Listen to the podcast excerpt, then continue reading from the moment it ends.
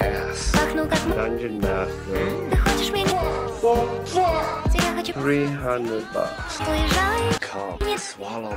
Boy, Ты любишь там уходи Пусть хоть перемороси do you like what you see? Может есть еще твой Next door, Может нет все равно Там промозглый седой Dungeon Master. Он теперь как и ты Do anal. И тебя Fuck you. Fuck you. Fuck you. слоумоу вместе Boy next door. Даже Fisting. под рояль Если ты не любил Do anal. Превратилась бы в звонки Если бы Dungeon Master. ты Стала я Если б мне платили 300 bucks. Каждый раз, когда я Fisting. Boy next door. Я бы бомжевала возле Я бы стала самой бедной из Если б мне платили 300 bucks. Каждый раз, когда я думаю о Я бы бомжевала возле Oh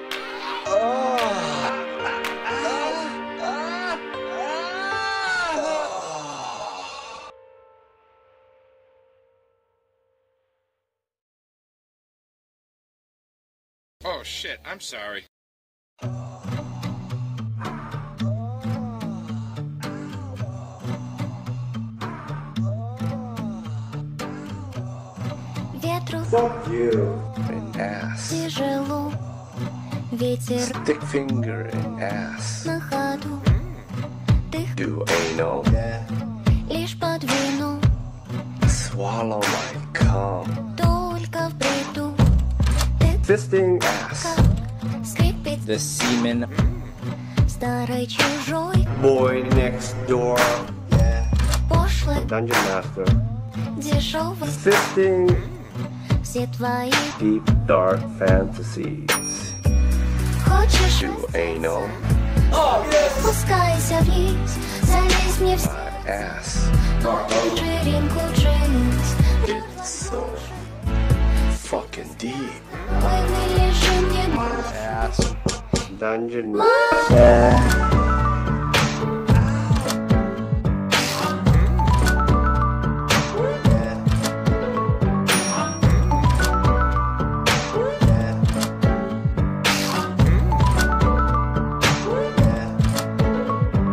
Кафельные зубы Stick in ass.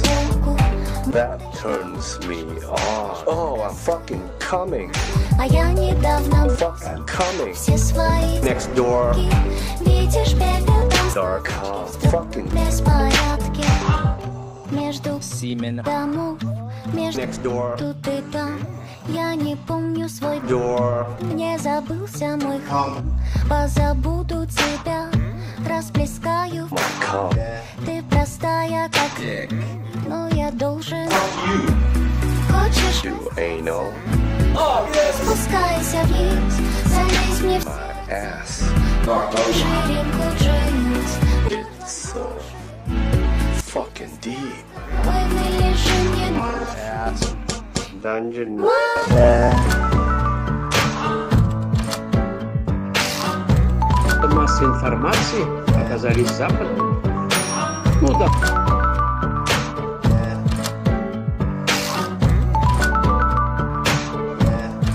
Dungeon My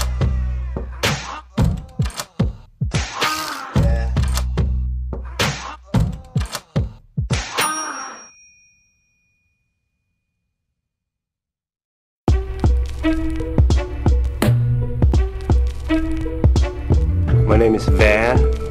I'm 30 years old and I'm from Japan.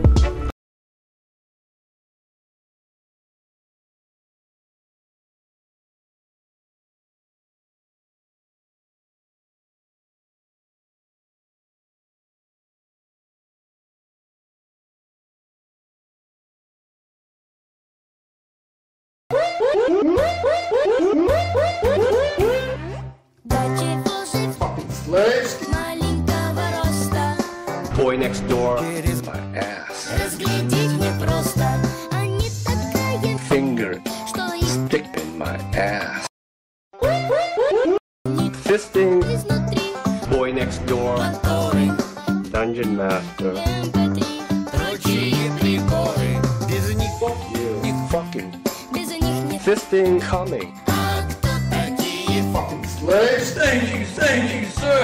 А кто такие? Oh, yes, sir. Я недавно их видал Fuck you, Ты только Master. мне сказал Oh, I'm fucking coming. Fisting. Нельзя напасть на Ass. А кто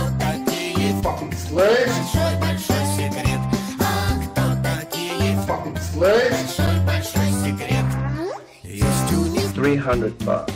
Я узнал случайно Нужно Fisting. сделать так Только это тайна Они передают вам свой пламенный Fuck you. А кто такие? Большой большой Fuck you. А кто такие? Большой большой Fuck you. А кто такие?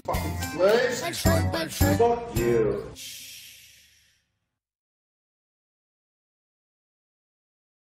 Shit. I'm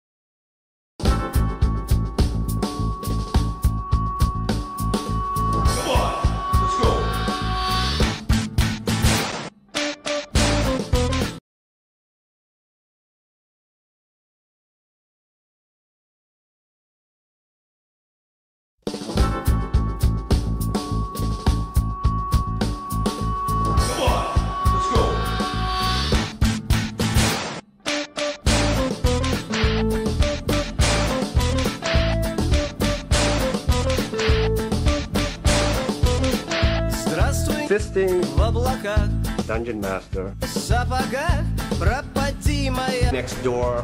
Вот он я, That turns me on. рельсы Your finger in my ass. здесь Do anal. на гражданке, на какой-нибудь Dick. снаружи и с изнанки сам попробуй изучи.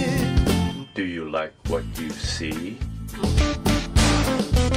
Не просто быть собой, когда шагает, Boy только Master. птицы бьется Fucking coming. и смеется, ему не удается Fisting is 300 bucks.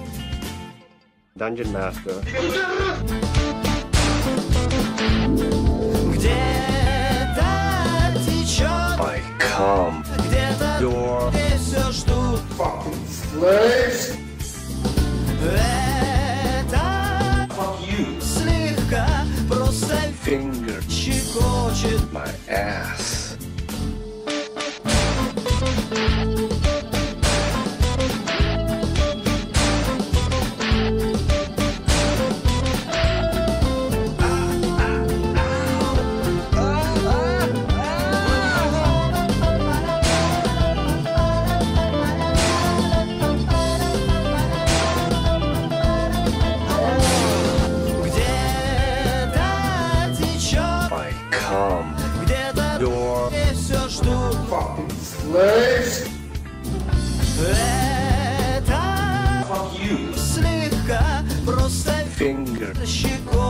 My ass.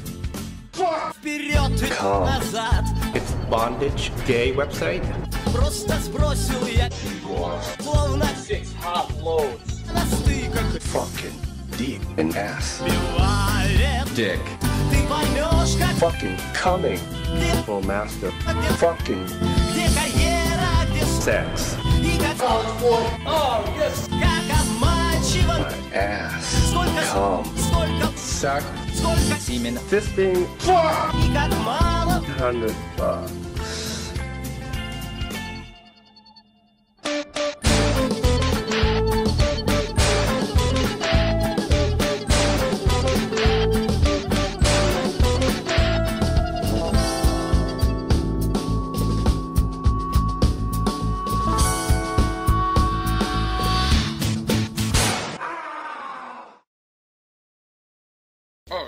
I'm sorry.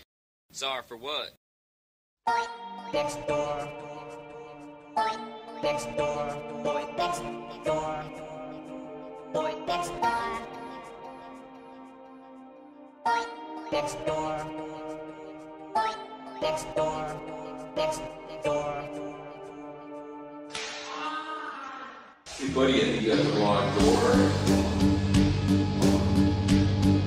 Eleven close two será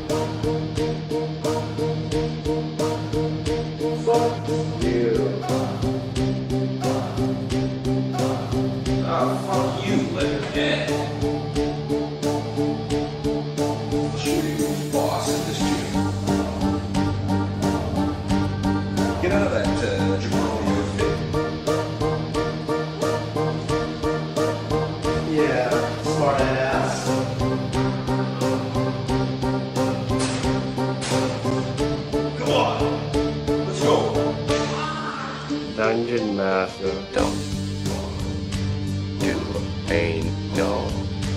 Ow, that hurts. Just lube it up. Dungeon Master.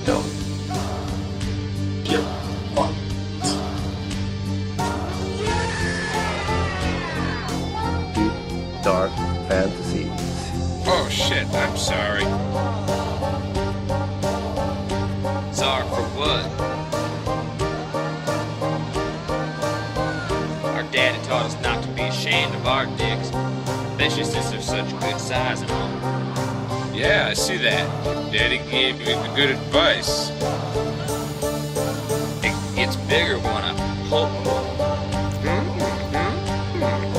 Sometimes I'm pulling it so hard, I rip the skin. Well, my dad taught me a few things too, like how not to rip the skin by using someone else's mouth instead of your own hand. Will you show me? I'd be right happy. Dungeon Master. Don't do pain, no. Ow, that hurts. Just lube it up. Dungeon Master. Don't get fucked.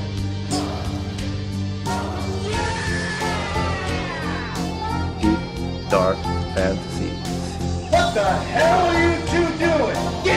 Down from here now, boy! And you too, someone or something got you excited, son? Sir, you're lying to me. I saw you looking over at your pretty boy recruit over here getting turned on. Yes, sir. Yes, sir. All you, get your asses down here now. Attention! What the hell do you boys think that this is? Fucking fairyland? Pulling on your wee-wees like a pack of fucking fruits? You two obviously want something a real man has, so get down on your knees and suck every last drop of my cum until my dick is trained. Now! Obedience up, that's a mistake. Get to the quarter deck, now! Dungeon Master. Don't do pain, no. Ow, that hurts. Just lube it up. Dungeon Master. Don't get fucked.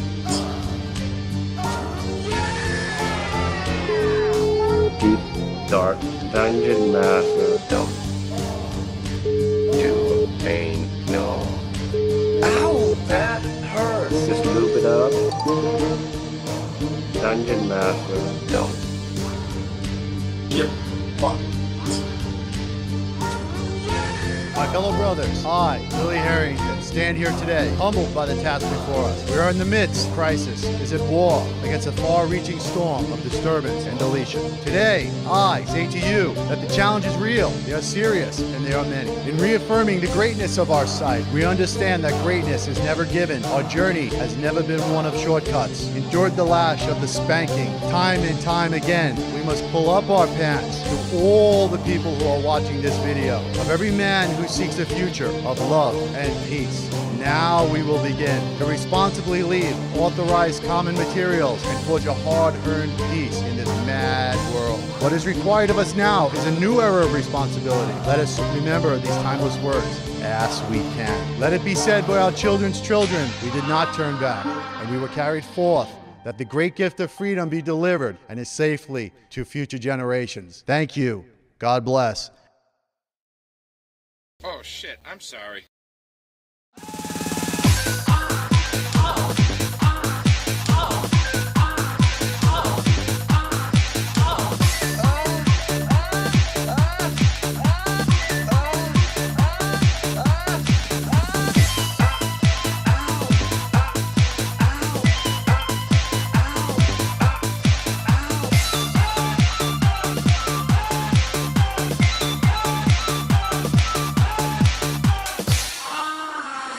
бой Шумит негромко Next door Шелестит в ответ Идет не спеша Dungeon Master Go. Stick finger and suck some dick Но This thing is 300 bucks Let's go. Chief, boss in this gym. В крепких мужских объятиях Столько ночей провел чужие Finger my ass. Ласкают finger fisting my ass. Performance artist. Stick finger in ass. Finger my ass. Finger fisting my ass. Performance artist. Stick finger in ass.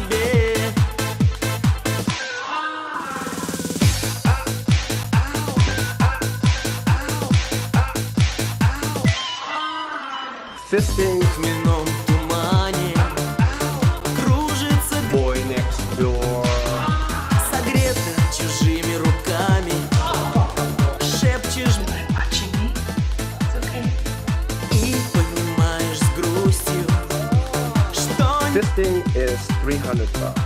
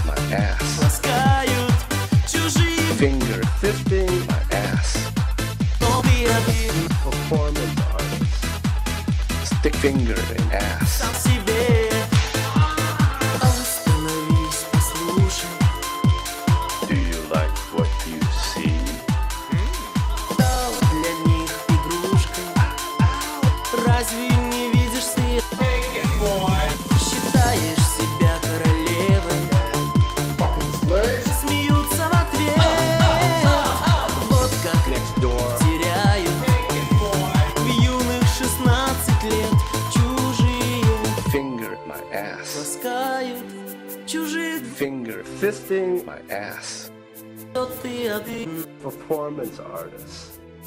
Stick finger in ass. Сам себе чужие Finger my ass. Ласкают чужих Finger Fisting my ass. кто ты, а ты performance artist. Stick finger in Сам ass. себе чужие Finger my ass. Ласкают чужих Finger Fisting my ass. Finger in ass. Сам себе чужие Finger my ass. Ласкают чужие Finger Fisting my ass. кто ты, а ты performance Oh shit, I'm sorry. Sorry for what?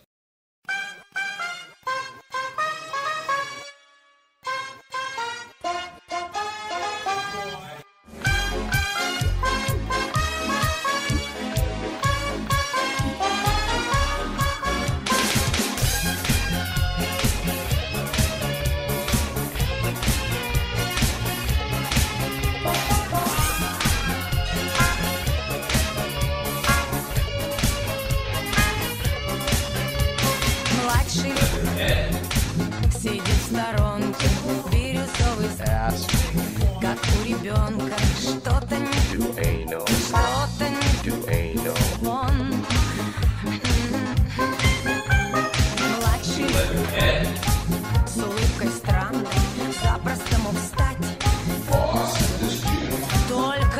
dick. упали на его next door. младший мальчик. Все хотят в ответ, Fisting boy next door. если бы ты знал Boy тоску по себе. Finger in my ass. Младший береги next door. безымянный Finger in Fisting ass. Только я твоей Dick and semen.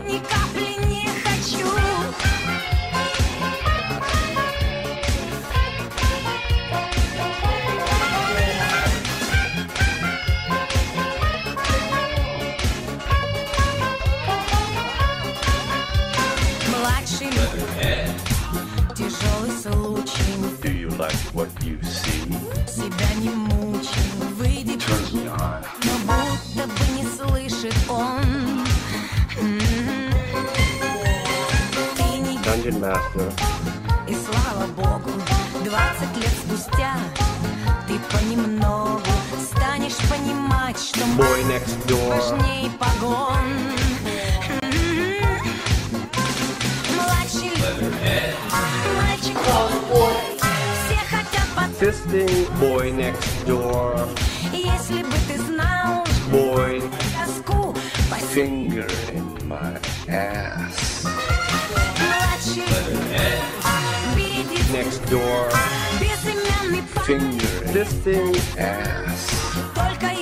Dick and semen.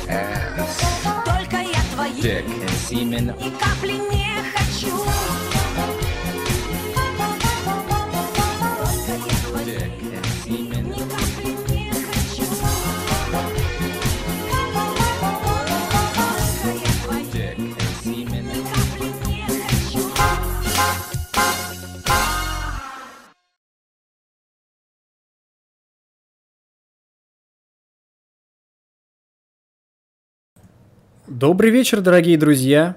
Вы на моем канале, на канале Росса. Я думаю, что некоторые из вас сюда пришли с канала Вики, где сегодня был прекрасный стрим. И сегодня мы на моем канале вместе со Святославом будем обсуждать очень серьезные темы. У нас начались стримы с контентом, не просто с балабольством, а с серьезными, интересными обсуждениями интересных и важных вещей. Здравствуй, Святослав. А, Здравствуй, Рос. Как у тебя дела? А, Вот у меня, у меня все хорошо. Как у вас там в Италии? Тепло?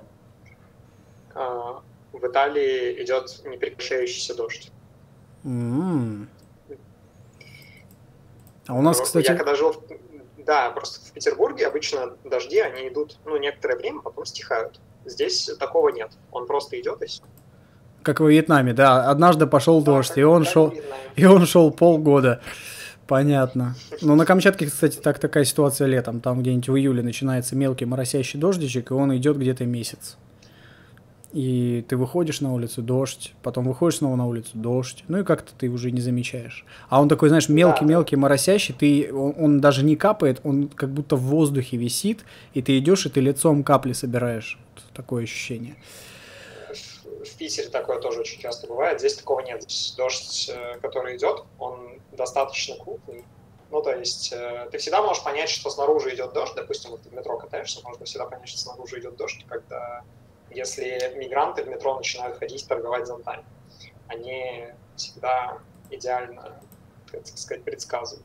Ну, кстати, вот знаешь, этот переход э, рядом с гостиным двором, ну, э, через Невский проспект, вот этот подземный переход, там же огромное количество стоит вот этих торговцев, и у них у многих продаются зонтики.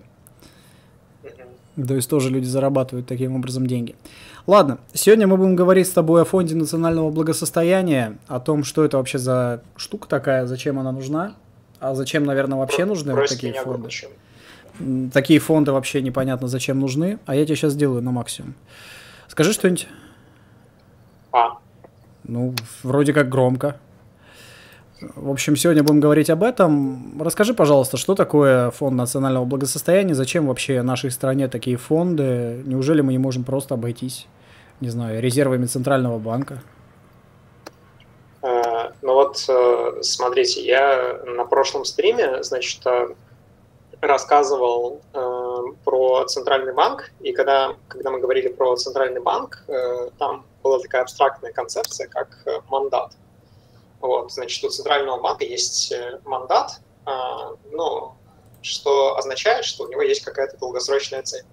Вот. Соответственно, с фондами ситуация довольно близкая, что обычно э, суверенные фонды, как наш ФНБ, в мире создаются с какой-то определенной целью. Вот. Значит, э, ну, это, как сказать, э, есть, в общем, две причины главные. Почему такие фонды вообще нужны, особенно почему они нужны в странах, которые экспортируют э, ну, обычно считается, что можно это растянуть на все, так сказать, э, то, что называется commodities, это торгуемые, торгуемое сырье, наверное. Я не знаю, как это, в общем, перевести, но, в общем, это, это нефть, это пшеница, это газ, вот, и так далее. Э, соответственно, в странах, которые экспортируют эти вот вещи, ФНБ господи, не ФНБ, а вот эти суверенные фонды обычно создаются для, а, ну, и, или по этическим, или по стабилизационным причинам. Вот. Или и по тем, и по тем. Вот. Самый, эм, соответственно, известный суверенный фонд – это, конечно же, суверенный фонд Норвегии. А, и у них, насколько мне известно, тоже изначально в основе этого фонда лежали две причины, вот, одна из которых причина этическая.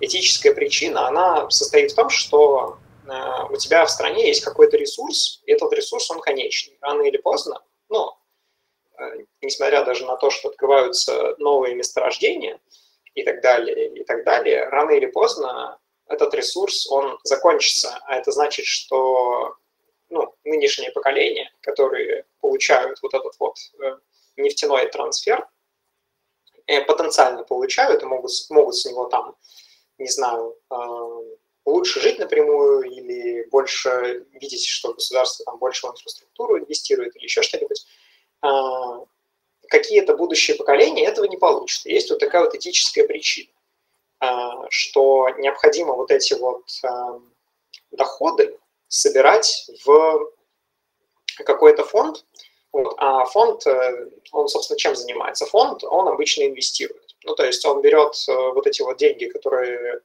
э, получаются с нефтяных доходов, и он на них покупает, ну, обычно какие-то долговые обязательства других стран или просто валюту покупает.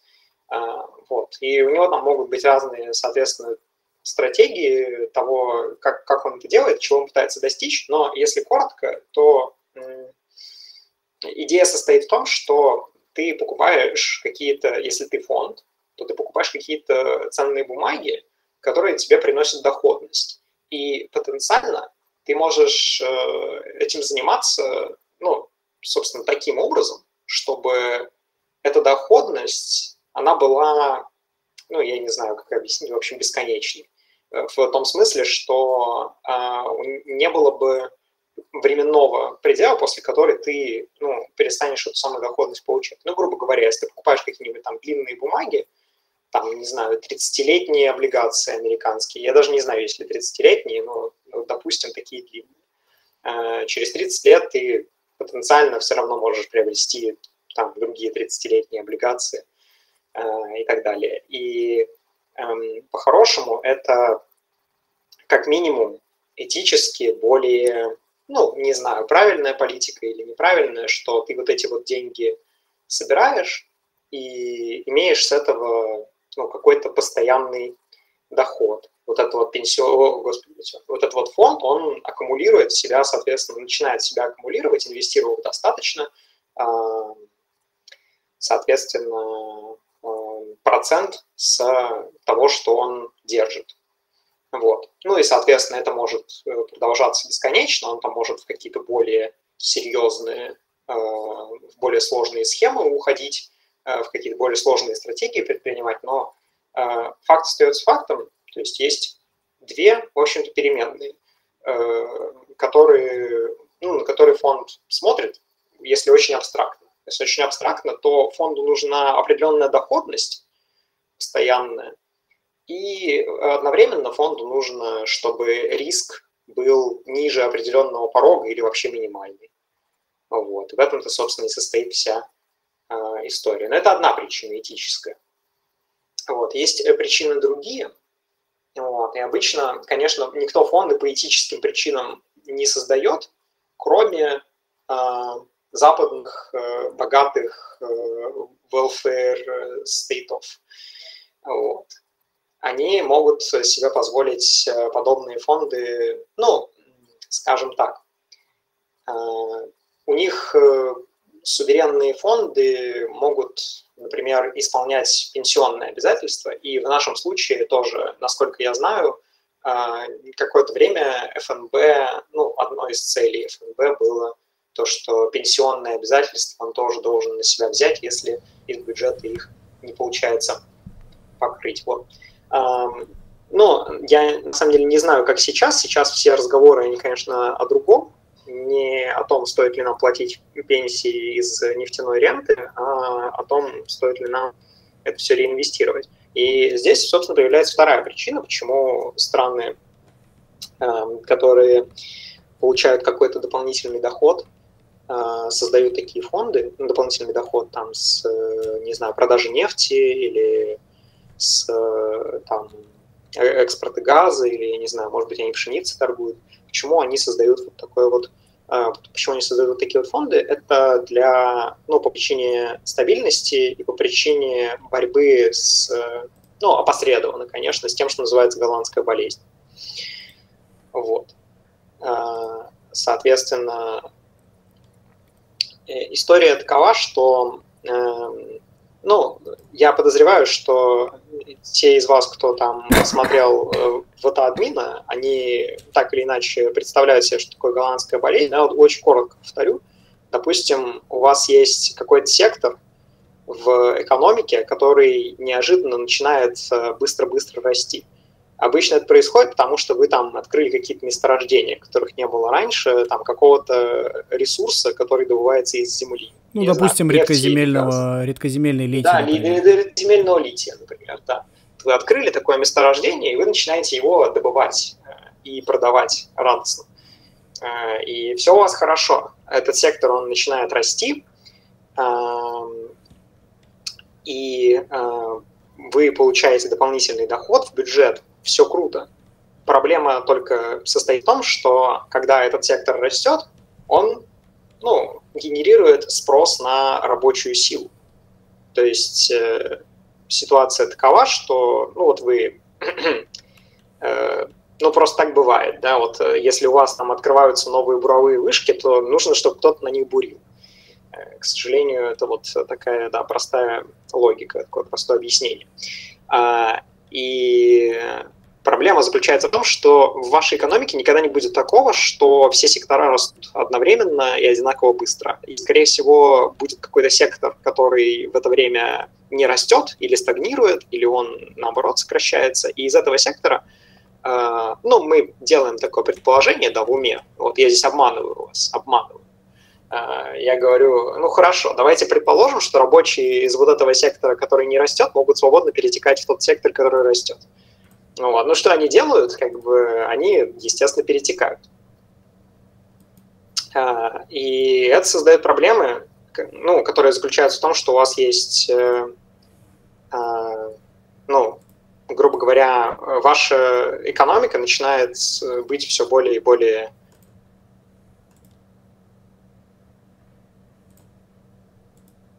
часть, ну, то есть это такой кусок вот этой голландской болезни.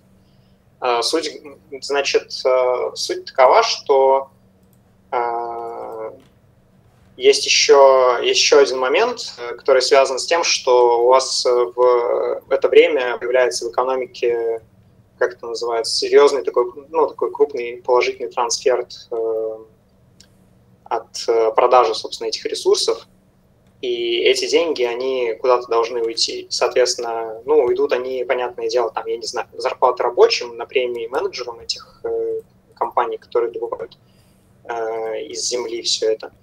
И э, здесь проблема как бы заключается в том, что, ну, это, естественно, чем больше вы доходов начинаете получать с продажи вот этой вот, э, как она называется, Лит, с, лития, с, продажи редкоземельного да, с продажи, да. с продажи лития, тем, соответственно, ну, это создает, это разгоняет у вас спрос, это некоторым образом там опосредованно под, э, ну, начинает разгонять инфляцию, в общем, это тоже не очень хорошо. Вот, но если коротко, то у вас э, диверсификация из экономики пропадает в такой ситуации э, постепенно, конечно. Вот. Э, и это один момент. Вот. Есть другая точка зрения, там, связанная с институциональной парадигмой и взглядом на, соответственно, подобную на голландскую болезнь, но речь не, ну, то есть суверенный фонд, он к этому особо отношения не имеет. Вот, а мы хотим как бы про суверенный фонд. А, и в чем, ну, какие как бы есть выходы из э, подобной ситуации? А, вы можете просто взять и начать все эти деньги складывать в какую-то, ну, не знаю, вы можете взять все вот эти вот деньги, которые вы получаете с продажи редкоземельного лития, и начать их складывать там куда-то э, в какой-то фонд, который уже будет, э, э, ну, он, не знаю, он будет покупать какие-то... Ну, он будет эти деньги инвестировать, чтобы банально хотя бы инфляцию да, да, отбивать, да, да, да. и в целом, ну, чтобы фонд рос не только за счет поступлений. Вот. Даже, да, да, да, именно так. Вот. А, но здесь важный момент даже не в том, что фонд растет, а в том, что вы эм, как бы эти деньги убираете из экономики, и это позволяет вам ну, следующую вещь э, проворачивать. Эм, э, если у вас, ну, если вы продаете литий, то ваша экономика становится, эм, как это сказать, э, ну, в общем, фискальная политика, которую проводят ваши власти, которые и основные бенефициары вот этой вот э, э, истории с открытием нового ресурса, она становится проциклической. То есть, э, грубо говоря, когда с ценами, ну то есть, э, когда все хорошо, денег у вас будет много, когда все плохо, денег у вас будет мало. Э, если очень-очень просто. Вот. Ну и понятное дело, что это зависит от того, э, какая, какие вообще цены на этот литий в мире. И э, это создает проблемы, э, которые связаны с тем, что ну, вы просто генерируете в своей экономике волатильность на ровном месте. То есть вместо того, чтобы как-то ровно жить и ровно расти, у вас начинают появляться флуктуации. И здесь проблема в том, что, э, в общем, казалось бы, ничего там такого нет. Ну, там упало, вырастет назад. Э, ну да, есть такая точка зрения, только проблема заключается в том, что плохие э, спады, они всегда хуже, чем, ну, грубо говоря, всегда хуже испытать э, какой-то спад определенной величины, чем испытать э, подъем на ту же величину. Вот, у вас, э, ну, э, у вас не, не будет возможности, как это сказать, э, это не очень хорошо, потому что в вот эти негативные периоды у вас э, экономика, ну, как это сказать, в общем, э, вы не можете просто шоками бить бесконечно свою экономику негативными и ожидать, что она будет все, что с ней все будет хорошо, просто потому что цены на литий когда-нибудь вырастут. Вот. Это, не, это не самая лучшая стратегия, и если вы там глава государства и думаете, что типа все прокатит, это э, вы, короче, за это горько заплатите, рано или поздно. Вот, как э, почти что, почти что заплатила Российская Федерация. Вот, но это как бы, это один момент, э, что вы хотите, грубо говоря, эти деньги складывать и получать с них постоянную доходность вне зависимости от того, хорошие сейчас времена или плохие. Понятное дело, что когда цены на литий низкие, этот фонд будет меньше денег получать э, в виде вот этого вот трансферта от продажи ресурсов. Но в то же время а, он вам гарантирует при фиксированном риске некоторую доходность, вот, то есть некоторый поток денег, из которого вы уже можете там, не знаю, вы можете его инвестировать куда-то, а, если хотите, вы можете из него платить пенсии, если хотите, вы можете из него сделать какой-нибудь, не знаю, стабилизатор фискальный. Вот. Ну, то есть, что такое фискальный, что такое там автоматический фискальный стабилизатор? Это, допустим, пособие по безработице. Это такие штуки, которые, когда у вас в экономике все плохо, э, и у вас э, начинается рецессия, у вас растет безработица, у вас падает э, занятость, этот автоматический стабилизатор, он что делает? Вы начинаете, появляются люди, да, которые эм, берут, соответственно, идут э, подаваться на это пособие и получают э, вот это вот пособие безработицы. Они становятся его получателями.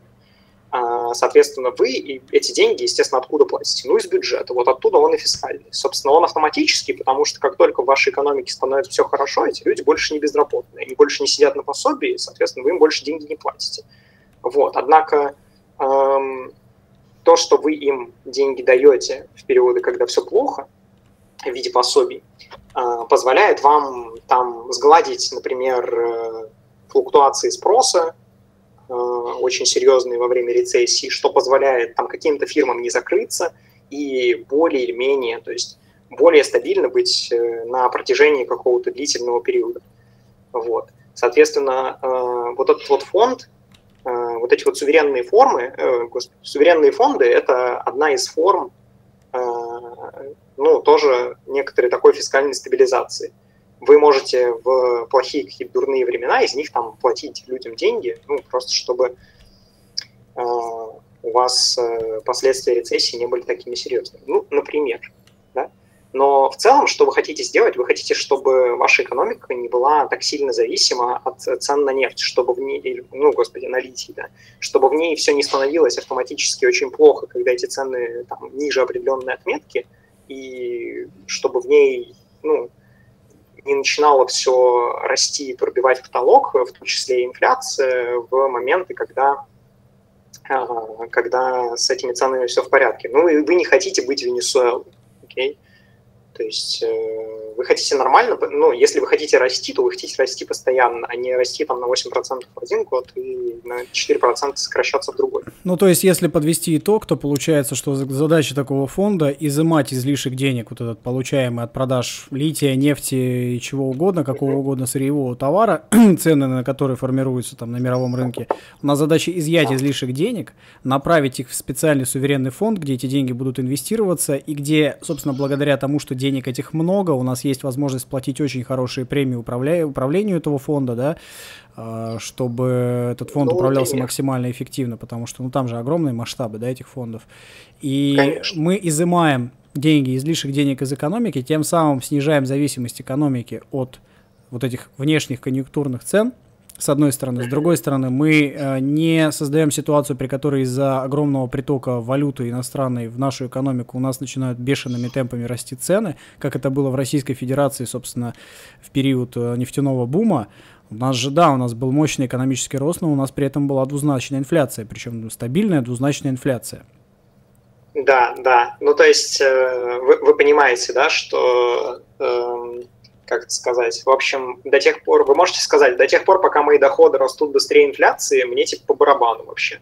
Вот. Но инфляция, собственно, об этом мы говорили еще на прошлом стриме, в том числе плохая и тем, что, ну, она как сказать, она не позволяет долгосрочно планировать. Если у вас очень высокая инфляция, то у вас нет никаких стимулов сберегать, у вас нет стимулов долгосрочно э, каким-то планированием заниматься и так далее. А, в том числе, ну, кроме того, например, инфляция некоторым ну, вызывает какие-то случайные перераспределения богатства в вашей экономике. Вот. Это ну, тоже следствие того, что у вас контракты фиксированы, и кто-то будет постоянно победителем от того, что контракт фиксирован в номинальной величине и не индексируется на инфляцию, а кто-то будет проигравшим. И, соответственно, богатство будет от кого-то одного уходить кому-то другому, там, не знаю, от работника фирме или от фирмы работнику и э, вы никак не можете этот процесс контролировать. Просто каким-то случайным образом перераспределяется внутри, внутри вашей экономики это богатство. Вот. Э, соответственно, в остальном, да, это правда, то есть мы хотим вот именно этим и заниматься. Мы хотим, чтобы наш фонд там, хорошо управлялся и чтобы мы с него получали постоянную доходность при фиксированном риске, там, бумаг, которые мы покупаем. Ну и в конечном ну, итоге есть... мы просто да. формируем некую подушку безопасности на случай каких-то совсем уж ужасных времен. У нас будет какое-то количество денег, которыми можно будет, ну в крайнем случае, затыкать дыру. То есть, ну если прям совсем все ужасно, мы создаем себе дополнительный такой запас прочности. Получается. Да, да, ну то есть это, это та история про фискальный стабилизатор. Мгм. То есть мы хотим, чтобы когда все было плохо, мы этот фонд открыли и сказали, ну хорошо, давайте сейчас будем раздавать деньги из него, там, не знаю, госком, госкорпорациям, мосты строить, просто там людям будем выдавать, э, что, конечно, самый плохой вариант, но как бы какой есть. И да, это такая подушка безопасности. Но, конечно, э, лучше всего был бы этот фонд э, до последнего момента не трогать. Э, Вот. Э, Это, например, с э, российским ФНБ, это точка зрения, которой сейчас придерживается Центральный банк, что фонд трогать э, не надо, даже если очень хочется. Вот деньги, что называется, карман жгут, хочется очень взять все эти деньги и потратить их на что-нибудь. Вот. Но эм, здесь как бы можно обратиться к опыту других стран, и, естественно, в ситуации с э, этими фондами, э, норвежский фонд, он всем пример, во-первых, потому что они первые в этой ситуации, ну, так сказать, они там раньше всех, по-моему, учредили этот самый норвежский суверенный фонд, вот. Во-вторых, насколько мне известно, они, э, ну, этот фонд э, учредили для, ну, не для того, чтобы им стабилизировать что-то, а для того, чтобы из него платить пенсии. Э, Ну, тем людям, ну, пенсии и, соответственно, эм, деньги тем людям, которые, ну, когда-нибудь родятся, когда нефть уже кончится. Вот. А, Соответственно, я уже говорил, что многие западные страны учредили там разные суверенные фонды, ну, примерно для тех же целей, только там для пенсий или еще для чего-то. А, Собственно, а, у нас эм, это еще одна функция суверенного фонда. Вы можете, э, ну, каждый раз, когда вы расчехляете суверенный фонд, чтобы кому-то заплатить деньги, чтобы легче перенести какую-то рецессию, вы занимаетесь чем? Вы, по сути, э, эти деньги занимаете у будущего поколения, вот, которое когда-то будет жить тогда, когда все будет хорошо. И они, соответственно, вернут эти деньги в фонд уже, а, и фонд ваш снова станет большим и красивым, и вы сможете его а, там потратить когда-нибудь в другие плохие времена. Ну, собственно, такая вот, да, ситуация. Вы занимаете у будущих поколений, вы во времени перераспределяете это богатство. Вот. А, Чего еще? Собственно, дальше, возвращаясь к а, тому, что речь у нас идет о российском фонде. У нас есть, э, так сказать, когда этот фонд э, учреждался в современном виде, то есть э, этот году был, по-моему, в 17 или 18 там была строчка, дескать, фонд можно тратить, когда он достигнет 7% ВВП. Вот. А, И недавно фонд этот достиг 7% ВВП, а, и, собственно, все дебаты идут о том, как бы нам этот фонд потратить. А, Соответственно, здесь э, какие есть варианты? Можно, короче, взять эти деньги и начать их э, напрямую инвестировать, э, ну, не знаю, там, фирмам давать какие-нибудь субсидированные кредиты. Вот, просто напрямую инвестировать в российскую экономику. Можно эм, сделать так. То есть инвестировать в российскую экономику, но не напрямую. Взять, допустим, эм, эти деньги и из них выдать, э, что называется, или там экспортные кредиты, э, чтобы э, фирмы, которые, чтобы только фирмы-экспортеры их получили, чтобы, так сказать, эм, спрос на наши товары в зарубежных экономиках усилить. Ну и есть, э, соответственно, вариант, который кажется всем каким-то очень непривлекательным. Деньги трогать не надо, давайте пусть лежат. Вот. Э, Соответственно, мы, мы хотим, наверное, э, разобрать тот момент, то есть почему нельзя просто взять из этого фонда деньги и все инвестировать назад, взад. Мы не хотим этого делать, потому что это буквально противоречит э, тому, зачем мы вообще этот фонд создали. Чтобы избавить рубль от э, нефтяной зависимости, вот, во-первых. А, во-вторых, чтобы, ну, собственно, в целом избавить экономику от э, нефтяной зависимости. Ну, то есть э, я э, напоминаю, что если ваша экономика напрямую зависит от того, как обстоят дела с мировыми ценами на что-нибудь, там, не знаю, на какие-нибудь энергоносители, это не очень хорошо, потому что рынок, э, вы не то чтобы можете контролировать цены на этом рынке всегда – вот, на этом, например, э, ну, то есть можно сказать, так, с натяжечкой, что когда-то на этом погорел Советский Союз. Э, вот. Причем так погорел, что рассыпался буквально. Но э, это, это не главное. Главное, что у нас есть э, очень сильный центральный банк, э, который по очевидным причинам сопротивляется тому, чтобы деньги из ФНБ инвестировались назад в экономику потому что он боится, что э, это буквально вернет зависимость нашей экономики от нефтяных цен, значит, создаст вот этот вот поток, э, как это сказать, э, ну, какой-то какой-то доход, какой-то излишек дохода, э, который начнет раскручивать э, инфляцию назад. То есть буквально э, вот инвестирование этих самых денег начнет рушить ту работу, которую ЦБ проделывал там долго-долго, там сколько, уже пятый год проделывает, вот, по тому, чтобы стабилизировать рост уровня цен. Вот, и, ну, понятное дело, что ты не хочешь такого делать. И у нас в стране так уж вышло, что э, у нас, мони... ну, с 2014 года у нас э, монетарные власти, они сильнее, чем фискальные, и это Минфин скорее скажет, скорее будет делать то, что ему скажет ЦБ, чем наоборот. Вот. Э, ну и э, здесь получается, что другой аргумент Эльвиры Набиулиной, он в том, что да, он в том, что Э, этот, э, как сказать, э, эта отсечка 7% ВВП на фонде, она вообще не очень понятно, чем обусловлена. Ну, то есть ее установили в 2017 году, когда, в общем-то, ситуация была немного более оптимистичной, чем сейчас. Вот. В 2017 году мы все еще росли, и росли неплохо, там, на 2,5% в год или что-то такое. Вот. Ну, в общем, не, не шикарно, конечно, но лучше, чем сейчас. А, и проблема, конечно, состоит в том, что тогда 7% ВВП казалось достаточно.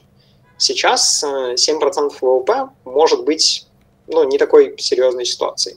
Вот. Э, недавно вот Олег Шибанов, про которого я э, постоянно упоминаю на стримах, он собственно, в... упоминал мельком, что Россия — это не страна, которая растет, а страна, которая отлично, вернее, не та страна, которая готова расти, а та страна, которая отлично готова к кризису. Вот. И это, в общем, это какая-то такая основная политика э, современных российских властей, ну, то есть готовность к кризису постоянная. У нас громадные там золотовалютные резервы для такой экономики, там, такого размера там, или уровня развития, как хотите. Э, вот. И, соответственно, ЦБ, он тоже продолжает пушить вот эту, ну, продвигать вот эту вот повестку э, о том, что надо эти деньги не трогать, а просто оставить их на черный день. Опять же, я вот лично не понимаю, почему 7%, почему не 10%. Подожди, что за 7%, от чего 7% и о чем речь вообще? 7% от российского ВВП. В общем, это, да, я понял, что 7% от российского ВВП, это в смысле что 7%? Это размер э, фонда должен быть? Это размер фонда, после которого вот, вы, вот мы его достигли, и теперь можно начать инвестировать. А, понял, все. Куда-то, есть... излишек. Угу, угу, понял. Вот. Я не понимаю, почему подушка должна быть 7%, и я не знаю, понимает ли это кто-нибудь, но почему именно 7, почему не 8, почему не 10? А, опять же, в чем проблема, ну, то есть э, вся эта история с э, заморозкой пенсионных накоплений и так далее, и так далее, свидетельствует о том, что, э, в общем-то, рано или поздно настанет ситуация, и, возможно, она настанет, настанет очень скоро, когда нечем будет платить. Ну, в какой-то момент там, скорее всего, у нас трудоспособное население серьезно сократится, а вот население, которое которому надо платить пенсии всякие, оно вряд ли будет сокращаться такими же быстрыми темпами. А, и, ну, рано или поздно будет нечем платить, э, собственно, ну, кроме как с пенсионного фонда, который вряд ли способен обеспечить достаточную доходность пенсии вот этим самым людям. Почему бы, собственно, не оставить просто эти деньги? Я не думаю, ну, то есть, э, насколько мне известно, сейчас ФНБ составляет там 140 миллиардов долларов с чем-то. Это, конечно, серьезная сумма, я не спорю. Вот. Но мне не совсем понятно, почему, как только эти деньги появились в каком-то там минимальном размере, э, их нужно сразу же бросать на то, чтобы стимулировать э, спрос внутри российской экономики. Ну, то есть эм, кажется, что для, соврем... для российских властей современных э, ну, стабилизирование, ну, необходимость стабилизировать российскую экономику, она важнее, чем, чем рост. Вот. И, вероятно, это, ну, вероятно, в этой стратегии есть свои плюсы. Можно там сидеть долго на берегу и ждать, пока в западных странах начнется рецессия, вот, э, на фоне которой вы себе заработаете политические дивиденды, потому что вы были готовы. Вот, ну, например. Но в целом как бы ситуация с ФНБ, она пока вот такая. Есть, какой-то, есть какие-то ожесточенные дебаты относительно того, инвестировать ли, куда инвестировать, что вообще делать с этими деньгами, вот, как обычно. Ну, то есть появились какие-то лишние деньги в российской экономике, в кавычках лишние, вот, тут же появились люди, которым эти деньги жгут карман. Вот. Но оно и понятно. Вы бы не хотели там в карман себе положить там в виде кредита какие-нибудь деньги из ФНБ? Я нет, я, я люблю закон, уважаю, и я нет, нет. Ну, так все законно, как, там кредит будет льготный, тот, не знаю, сколько-нибудь процентов. Все не, хорошо. Не, если мне просто льготный кредит выдадут под 0%, то почему бы и нет? Ну вот, да, то есть понятное дело, что всякие там бенефициары этих самых кредитов, они тут же начали заявлять о том, что вот российская экономика вот-вот и войдет э, в, не знаю, какую-нибудь 0% роста зону, нужно побыстрее, конечно же, взять эти деньги и все их потратить, и все их дать, конечно же, мне. Вот. Потому что я знаю, куда их надо инвестировать и как их потратить. Вот. Ну и так далее. Ну, то есть не, не мне, конечно, а там абстрактному человеку, которому очень хочется. Вот. Ну, что еще можно сказать про всякие эти суверенные фонды? А, ну, вот такая вот у нас ситуация есть. А, может быть, эм,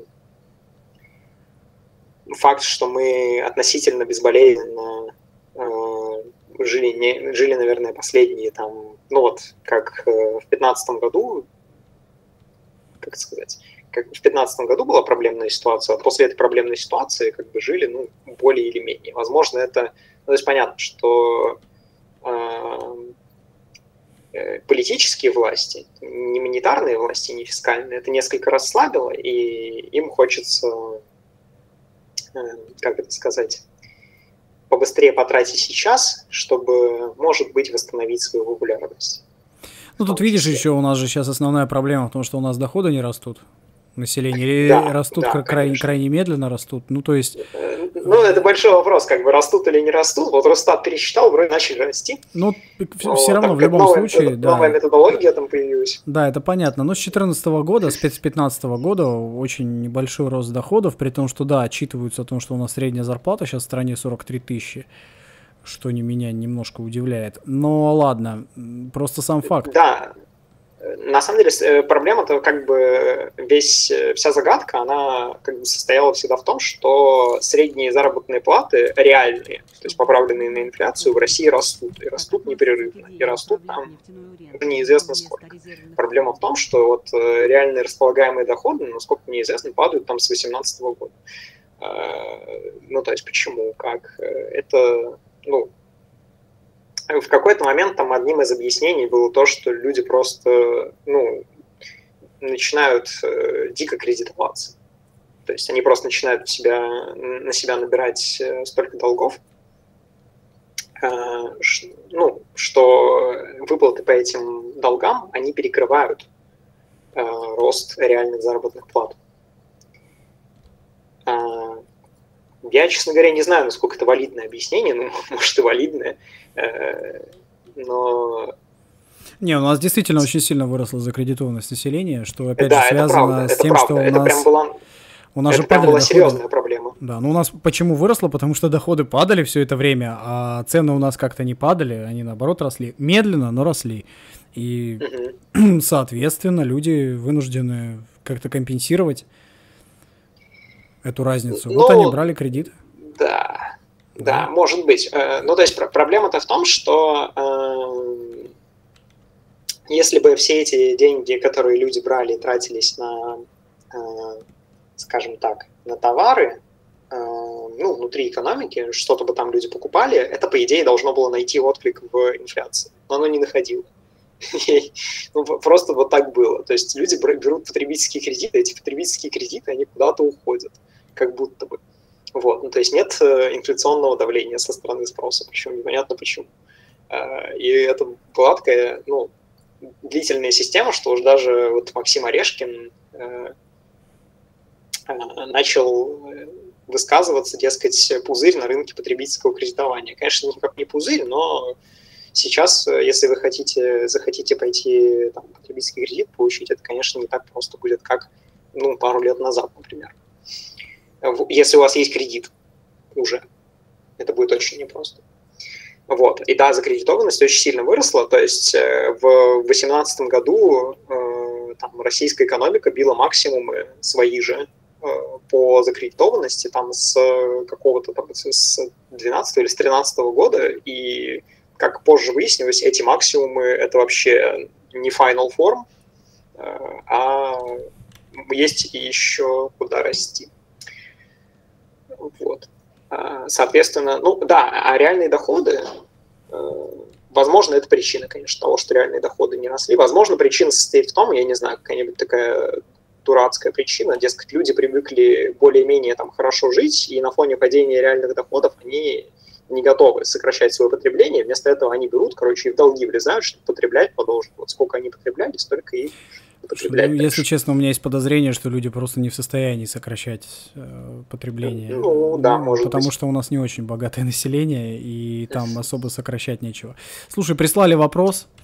Спрашивает Мануэль Венатор. Что гость думает по поводу базового основного дохода? Как относится к идее направлять нефтяную ренту на него вместо резервных фондов? Я на самом деле скажем так, это зависит от того, вот как, какие у вас цели в вашем, какие у вашего, так сказать, фонда цели. Если там, ну, по этическим причинам, чтобы начать выплачивать бот из вашего ФНБ, или бот должен быть очень маленьким, или ФНБ должен быть очень здоровым. Вот.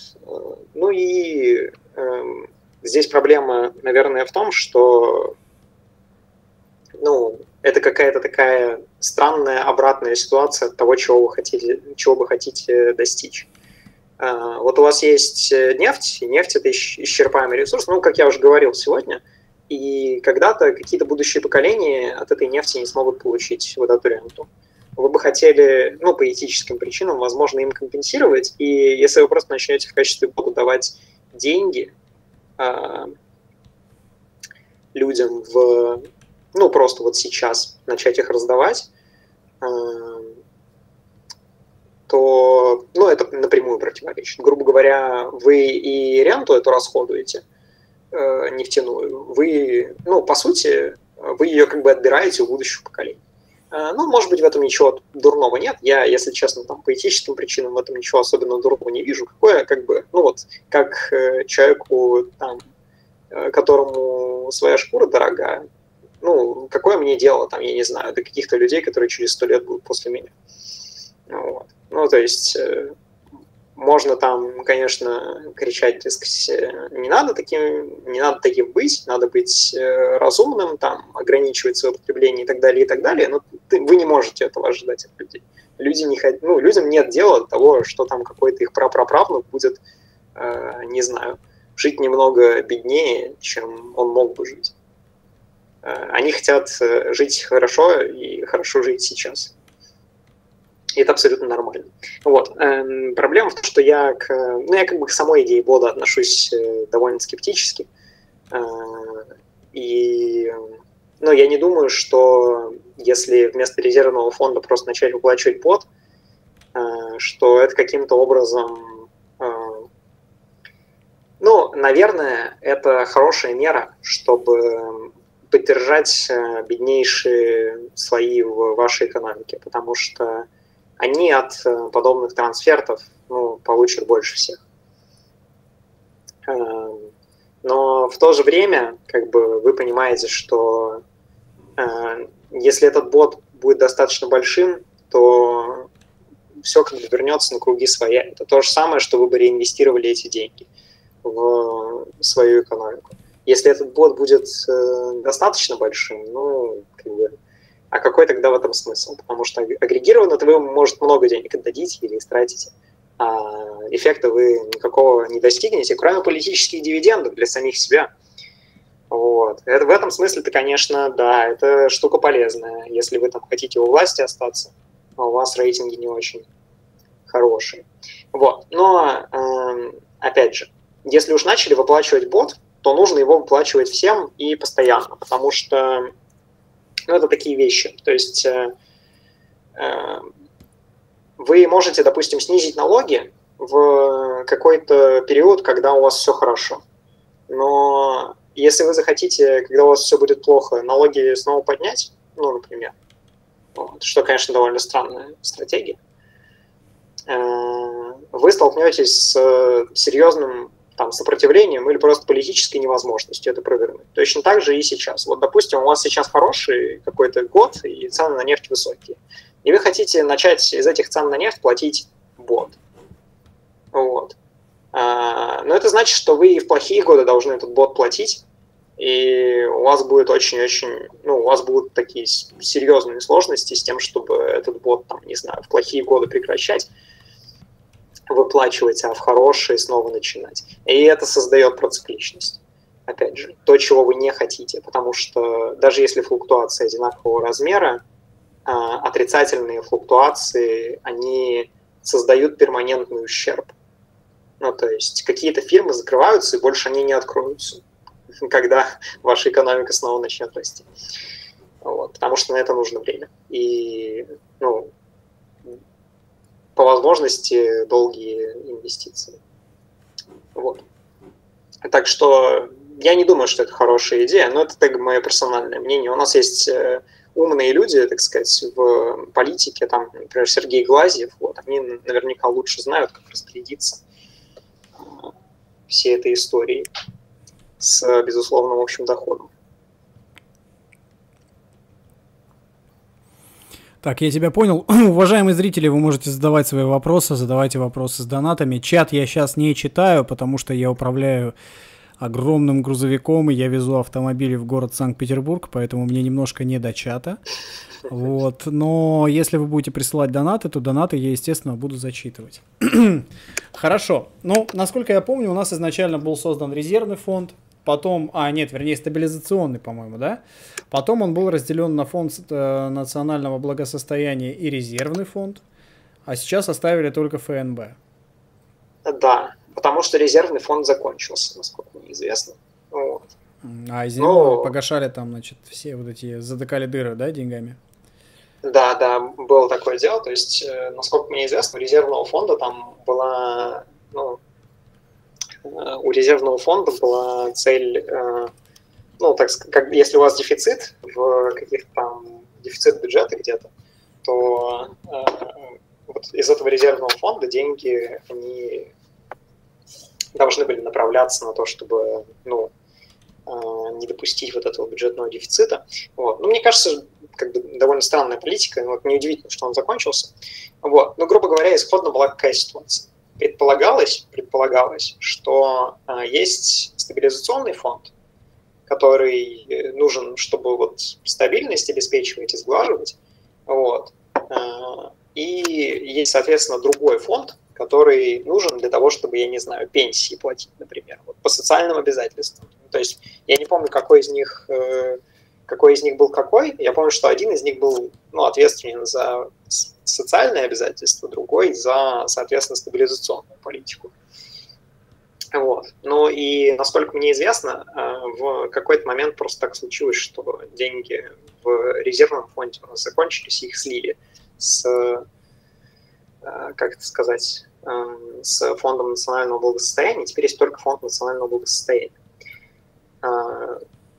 Как мне кажется, ничего особенного не изменилось. Ну, то есть резервный фонд, господи, все это деление на, значит, стабилизационного фонда, там, резервного фонда и так далее, и так далее, черт ногу сломит в этих наименованиях, оно было создано на фоне вот в 2008 году, когда у нас э, правительство взяло на себя прямо перед кризисом кучу социальных обязательств, пообещав там индексировать пенсии и так далее, и так далее. Вот. И, ну, э, мне кажется, что изначально идея была не очень хорошей. Ну, то есть э, это, конечно, здорово, что вы можете там пенсии выплачивать э, из нефтяной ренты, но, может быть, есть какие-то другие инструменты, которыми лучше пользоваться. Вот. Но, скажем так, э, я не знаю, зачем вообще нужно было создавать отдельный стабилизационный фонд и отдельный социальный фонд. Э, есть страны, в которых есть э, социальные фонды ну, так называемые социальные. Все эти страны, они являются, что называется, западного образца welfare стейтами. И, ну, там это носит, скажем так, э, там эти фонды играют роль, грубо говоря, еще одного, еще одной возможности государству каким-то образом поддержать существующую пенсионную систему. Я не думаю, что современной России такая штука по карману, Э, и, ну, кроме того, существует пенсионный фонд.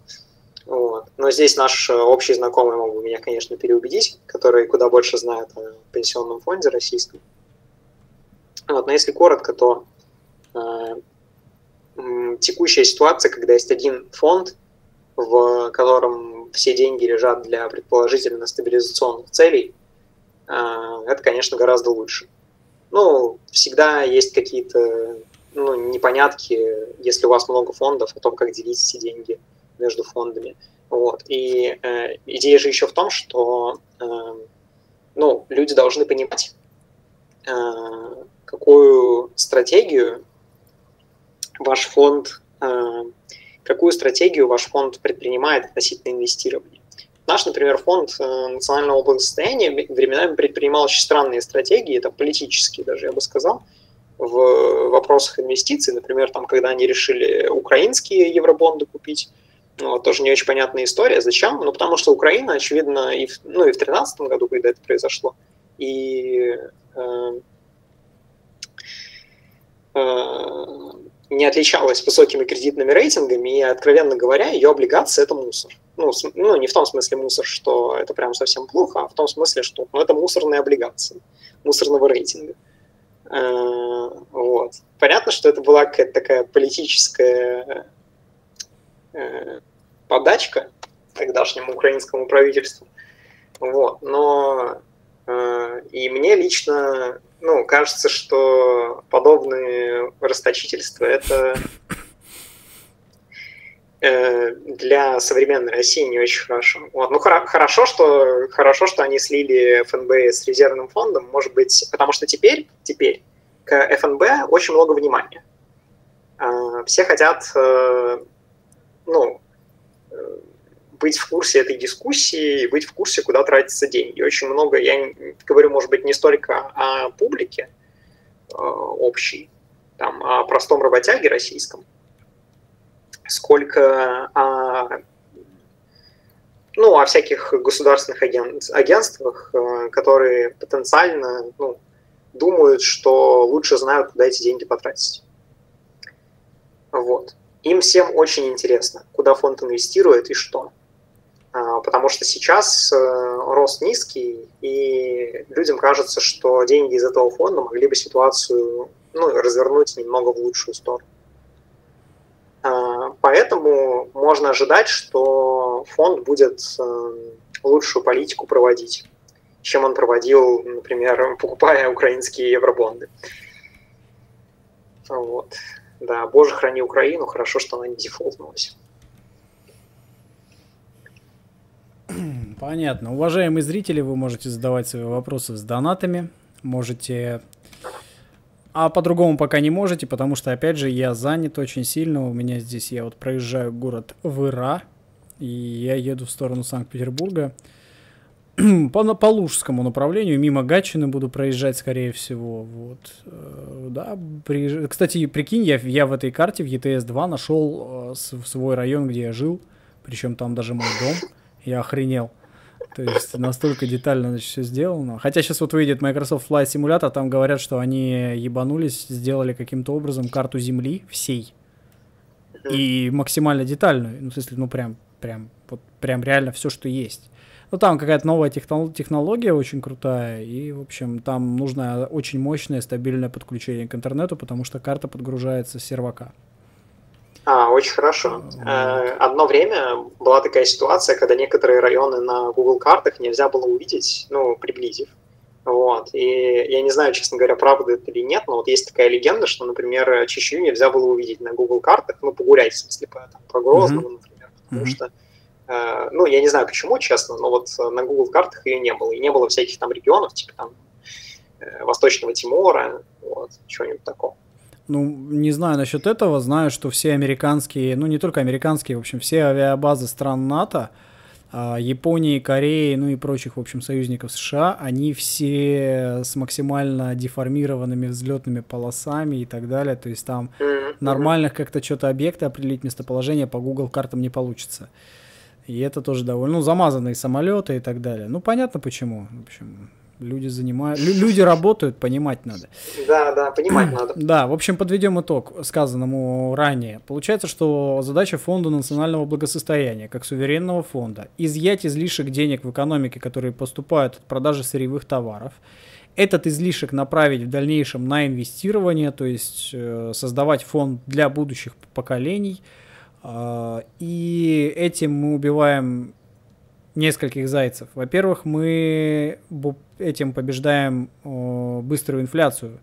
Разгоняется из-за того, что в экономику идет стабильный приток сферы доходов от продажи сырья. Во-вторых, мы создаем подушку безопасности на будущее, на тот случай, если все вдруг станет плохо, у нас будет возможность взять деньги взаймы именно в этом фонде, не занимать их там у кого-то, а вот у нас эти деньги всегда будут под рукой. В-третьих, а, создание такого фонда позволяет, позволяет что? А, позволяет снизить зависимость от э, сырьевых товаров вообще в целом экономики и позволяет развивать диверсифицированность экономики, отвязать курс национальной валюты от э, конъюнктуры цен на сырьевые товары что очень полезно и приятно для экономики. Да, да, все примерно так. Вот. Ну и как бы предполагается, что э, это в принципе такая более разумная, более долгосрочная политика. То есть лучше иметь э, какую-то там маленькую, но копеечку из э, суверенного фонда, э, нежели иметь много сейчас, э, с нефтяных, собственно, там, с продажи нефти, например, а, чтобы потом ну, наступил какой-то момент, когда у вас много превратилось э, или в ничто, или в много со знаком минус. И вы бы тогда думали, чем бы вам заткнуть существующую дыру в бюджете. Ну, потому что, грубо говоря, вы эти деньги даете, э, ну, если вы хотите, собственно, инвестировать что-то, там, куда-то из, э, ну, выдать кому-то, я не знаю, какую-нибудь государственную субсидию, вы ее не на год выдаете. Вы предполагаете, что там хотя бы несколько лет кто-то ее будет получать. Соответственно, ну, допустим, был у вас бюджет сформирован с учетом там какой-то высокой цены на нефть. Вот. Теперь цена на нефть низкая. Соответственно, какие-то обязательства вы не сможете выполнить, как это было в России в 2008 году. Поэтому, конечно, сама идея суверенного фонда это такая, ну, как сказать, это вот э, идея любого разумного человека о том, что не нужно все деньги, которые ты получил вот сегодня с заработной платы, если тебе выплатили премию, Не надо всю ее тратить в один день. Вот, растяни немножко. Надо будет одной нашей с тобой знакомой об этом рассказать. Возможно, возможно, эта идея ей понравится. Хотя, хотя... Ну. Хотя я не уверен, ну, что она бы... сможет нормально ее оценить. Вернее, она оценит ее положительно, но вот э, придерживаться такой стратегии она вряд ли сможет. Ну, предполагается, что если вы себя ведете как э, рациональное домохозяйство, когда у вас много денег, вы их не тратите, а вы берете и складываете их в банк, чтобы когда у вас денег будет мало, вы могли из этого банка взять немного и уровень потребления примерно одинаковый поддерживать в течение жизни. Ну, чтобы у вас не возникало таких проблем, что сегодня вы, я не знаю, сегодня у вас на ужин устрицы, а завтра у вас на ужин ничего. Потому что вы не очень хорошо себя повели, так сказать, как инвестор. Вот, маленький там. Вот. Понятно. Задавайте ваши вопросы, дорогие зрители. Нет, серьезно, задавайте вопросы, потому что, ну, я э, уже спать хочу. Просто я сегодня целый день работал, ребят, я, я очень плохо соображаю сейчас. И поэтому вы можете очень здорово меня выручить, предложив какую-то еще тему для обсуждения и задавая вопросы там о фонде национального благосостояния, о каких-то других суверенных фондах, о том вообще зачем, почему нельзя потратить все эти деньги на строительство дорог и мостов, потому что китайцы же вон строят мосты и дороги. Вы видели, как Китай быстро развивается? А что, почему в России нельзя? Почему ну, Кстати, Глазьев не прав? А? Китай интересная страна в этом плане, потому что у Китая есть э, куча фондов, э, очень каких-то таких, ну, не знаю, как сказать даже, короче, таких э, туманных, не очень понятно, для чего эти фонды нужны, как они будут инвестировать, вообще ничего не понятно. Но вот, короче, у Китая есть еще пяток таких вот э, суверенных фондов, которые не совсем ясно, зачем нужны. Ну, вот. Э, и, ну, может, это, конечно, подушки для безопасности, для китайского правительства, а может, это что-то другое. Например, там хочется какие-то каким-то людям выдать денег, например, китайцам за границей, а напрямую это сделать нельзя, ну, хорошо, что есть суверенный фонд, правильно? Который им просто даст например. эти деньги в долг. Ну, например, там облигации чьи-то купят. Угу. Вот, в общем, да, с Китаем такая интересная история. То есть э, обычно такие фонды, их э, устанавливают, ну, какие-то такие страны, которые не являются развитыми. То есть, по-моему, у всех из э, этого самого из ОПЕКа, практически у всех стран там есть фонды э, подобного рода. Вот. Но еще есть очень много фондов у Китая. Мне совершенно непонятно, э, то есть, что с этими фондами происходит. Я думаю, что никому не понятно, кроме китайцев, зачем эти фонды нужны, какая у них вообще цель, вот, что там, как, как, как они инвестируют и так далее. Вот, с каким риском они готовы там, брать облигации. Вот. Еще как бы из... Э, ну и, соответственно, есть там страны более развитые, у которых э, эти фонды, они э, чтобы платить деньги. Я уже третий раз, по-моему, это говорю за сегодня. Вполне а, возможно. А, да, вполне возможно. Но, в общем, еще ситуация такая. Допустим, вот еще интересный факт. Если вы домохозяйство, то, ну, если в экономике нет фрикций информационных, и вы э, точно знаете, э, куда, так сказать, ваш фонд э, инвестирует, суверенный, вы можете, ну, предполагается, что вы можете просто пойти и сделать ровно наоборот. Ну, то есть, допустим, вы знаете, что ваш фонд покупает государственный долг американский, и вы, так уж вышло, являетесь держателем этого долга.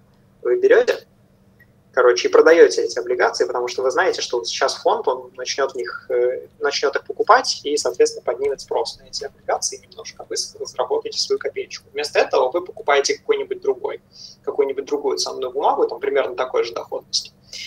Э, вот, и имеете свой арбитраж. Но так как у нас, э, ну или это, не знаю, может у вас нет арбитража. И тогда, тогда суверенный фонд ничего увеличить не может. Ну, не может, грубо говоря, перераспределить деньги от вас будущим поколениям, потому что вы все, вы все знаете и все видите. И можете там пойти и заработать деньги сейчас на этом всем деле.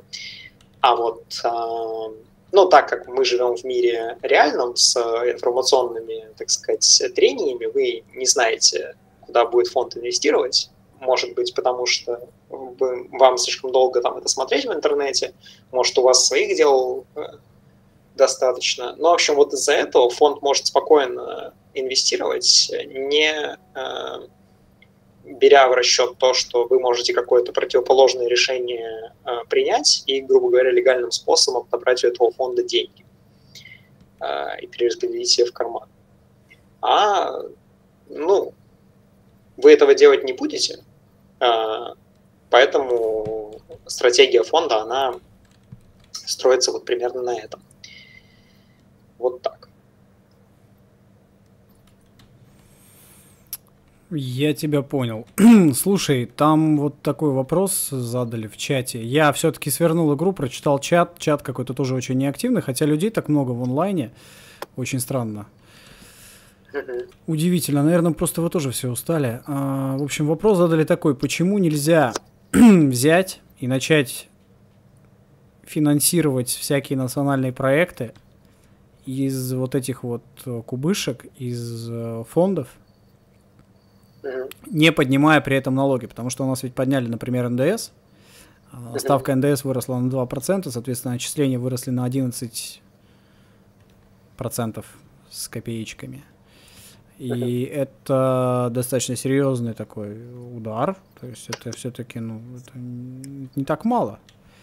И в целом сейчас государство очень серьезные усилия прикладывает по повышению собираемости налогов и так далее. А почему нельзя взять, взять просто деньги? Блин, они даже эту херню воссоздали, сука. Они реально воссоздали мой район, блядь. Клево. Это, короче, вот, э, вот этот проспект большевиков идет. И там реально вот есть эта база, где дальнобойщики всякие заезжали, постоянно там фуры ехали. А это Дальневосточный проспект вот в ту сторону идет. А до этого я ехал по улице Народной. Каев, короче. А вот туда, если дальше проехать, там можно выехать на Октябрьскую набережную. Да. Дианон. Да. Я там раньше жил, да, было дело. Да, так вот. Почему нельзя взять деньги из Фонда национального благосостояния и потратить их там ну, реально на все эти нацпроекты? В чем проблема-то? Ну, проблема в том, что, как, как я уже говорил, э, ну, насколько мне известно, просто 7% там, которые позволяют инвестировать, они недавно там появились. Ну, то есть буквально в конце 2019 года, вот там, по-моему, в сентябре они пере, пересекли точку в 7%. Вот. А почему нельзя взять и весь этот фонд потратить? Нет, можно, конечно. Вот. Просто проблема в том, что тогда, а, когда нагрянет рецессия, а, и у вас не будет резервов, чтобы эту, эту рецессию фискально побеждать, налоги придется поднять все равно, потому что других источников денег в экономике не будет. И придется поднять на больше, чем 2%, скорее всего. Ну, то есть здесь, здесь я, конечно, не до конца уверен, но мне видится, что больше. И, э, соответственно, почему нельзя было просто взять и профинансировать? Ну, мне кажется, там недостаточно денег было тогда. Ну, в смысле, сверху этих 7%. А почему нельзя до 7%, э, соответственно, это делать? Ну, э, ну, можно, конечно, просто Проблема в том, что у фонда есть э, некоторый мандат. Вы должны понимать, как он, ну, э, так сказать, не только вы, но и люди, которые, э, ну, так сказать, у этого фонда какие-то покупают бумаги, они должны понимать, как этот, какую стратегию этот фонд избирает. И, ну, грубо говоря, хорошо было бы, чтобы фонд достаточно, ну, не знаю, чисто, что ли, как это объяснить, прозрачно, вот, прозрачно э, более-менее себя вел как инвестор. А, если фонд говорит, что он не будет деньги тратить, пока не наберется в нем 7% ВВП, а потом начинает их внезапно тратить, ну, это, грубо говоря, скам, и непонятно, зачем тогда такой фонд нужен. Можно хоть все деньги из него потратить. Вот. А здесь э, как бы ситуация такая, что у фонда есть э, определенная цель, да, определенная цель. Э, и вот это фискальное правило, так сказать, и создает стабилизатор вашей экономики. Вот. Ну, то есть налоги, это, это нужно ровно вот за тем. То есть я, я перефразирую. Это нужно ровно за тем, чтобы, когда случилась рецессия, Э, налоги не пришлось повысить на намного больше, чтобы продолжить э, финансирование, собственно, этих самых проектов. Еще это нужно за тем, что если вы эти деньги дадите, ну, грубо говоря, вот вы возьмете и все деньги из фонда раздадите, вот, или там возьмете весь этот э, излишек и раздадите его компаниям там на финансирование нацпроектов ну, это та же ситуация, ну, то есть вы только что вернули зависимость от нефтяных цен в свою экономику, я вас поздравляю. Вот. Это буквально обратное от того, чего вы хотели достичь, вот, с точки зрения стабильности, потому что завтра, я не знаю, цена на нефть изменится, и вам уже нечем. Ну, то есть, а финансирование нацпроектов – это не просто вы все деньги собрали в мешок, отвезли, этот мешок там лежит, и из него понемногу тратят. То есть, это, это история про то, что у вас есть сумма каких-то ну, платежей, разделенных на доли, и вы этими долями выдаете, ну, собственно, деньги. Вот, в какой-то момент у вас вот э, неожиданно возникнет такая ситуация, что нечем больше выдавать. А, деньги. Ну и что? Ну, придется поднимать налоги. Вот. Лучше, это, лучше поднять налоги тогда, когда все более-менее хорошо, чем когда все плохо. Чтобы когда все будет плохо, просто можно было их опустить. Да, например. Или выдать денег просто из бюджета. Вот. Это буквально, ну, вот это то, что называется контрциклическая политика. Хм. Понятно. Нам пришел донат, надо, наверное, его прочитать. Человек, наверное, рассчитывал на то, что мы ответим. Мануэль Винатор, Винатор спрашивает, в чем фонд национального благосостояния хранит деньги? Новости про увеличение вложений в госдолг США, это про него? Это такой хитрый план? А, да, конечно, это хитрый план, чтобы развалить Америку, вот, так сказать, скупив просто ее долг. Ну, нет, конечно. То есть э, э, фонд национального благосостояния держит э, в американских облигациях деньги ровно потому, что ну, насколько, насколько мне известно, он держит в американском госдолге это все дело. Ровно потому, что американские облигации – это эталон безрисковой облигации в мире. Ну, то есть вы знаете, что очень-очень много государств являются держателями, и не только государств, являются держателями американских э, облигаций, того, что называется treasury bills, в, ну, то есть США это первая экономика мира, США это крупнейший, э, ну, один из крупнейших э, э, кредиторов интер, ну, интернациональных, то есть международных, да. А, и вы, ну, то есть она безрисковая ровно потому, что что бы в мире не случилось, вы ожидаете как инвестор, что Америка будет последней страной, которая объявит дефолт по своим облигациям. Вот что бы ни случилось, может быть, я не знаю, хоть вся Европа их объявит, но э, объявит этот дефолт, но США будет ровно последней такой страной. Именно поэтому э, наш фонд национального благосостояния держит деньги в американских облигациях, потому что это самый безрисковый актив, который вы можете найти, который приносит какой-то вот, э, ну, который приносит какой-то процент. Понятное дело, что вы можете, э, ну, приобрести актив, который никакого, который, ну, рисков, которым будет еще меньше, но он, скорее всего, никакого а, вам дохода в виде процента не будет приносить. Э, я, я оговорился, да, а, США это должник, ну, в общем, не, не кредитор, а должник, соответственно, наоборот, от кредитора, короче, э, вот так.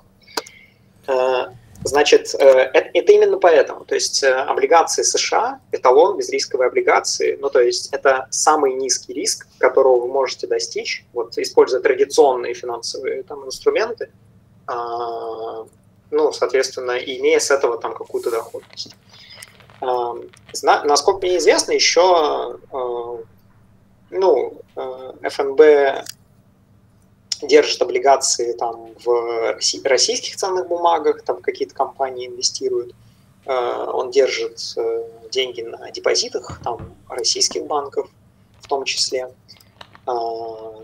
Э, значит, зачем это, зачем это нужно? Ну, вы не хотите все деньги, ну, то есть, вы, во-первых, вы не хотите все деньги держать в чем-то одном, потому что это создает, это все равно создает риск само по себе.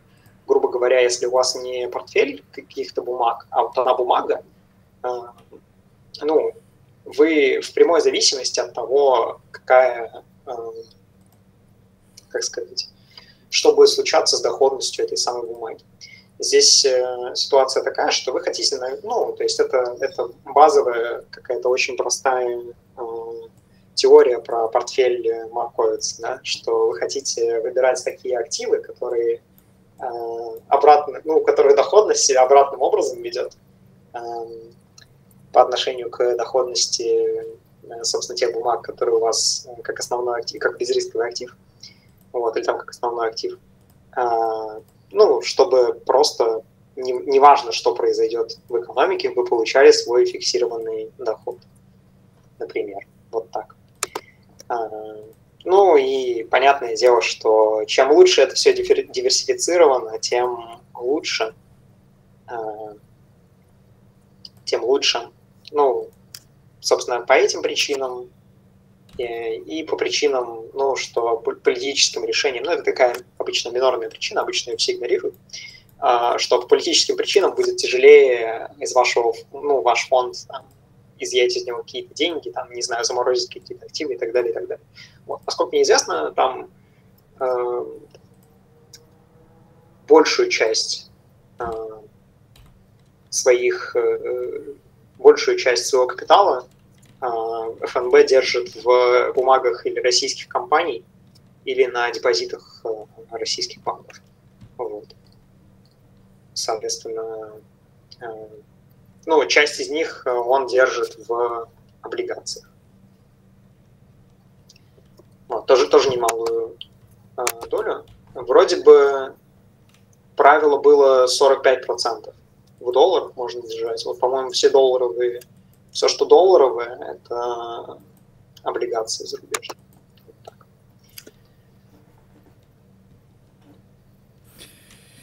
Понятненько. Я, я, вроде ответ, я вроде ответил, да, на вопрос.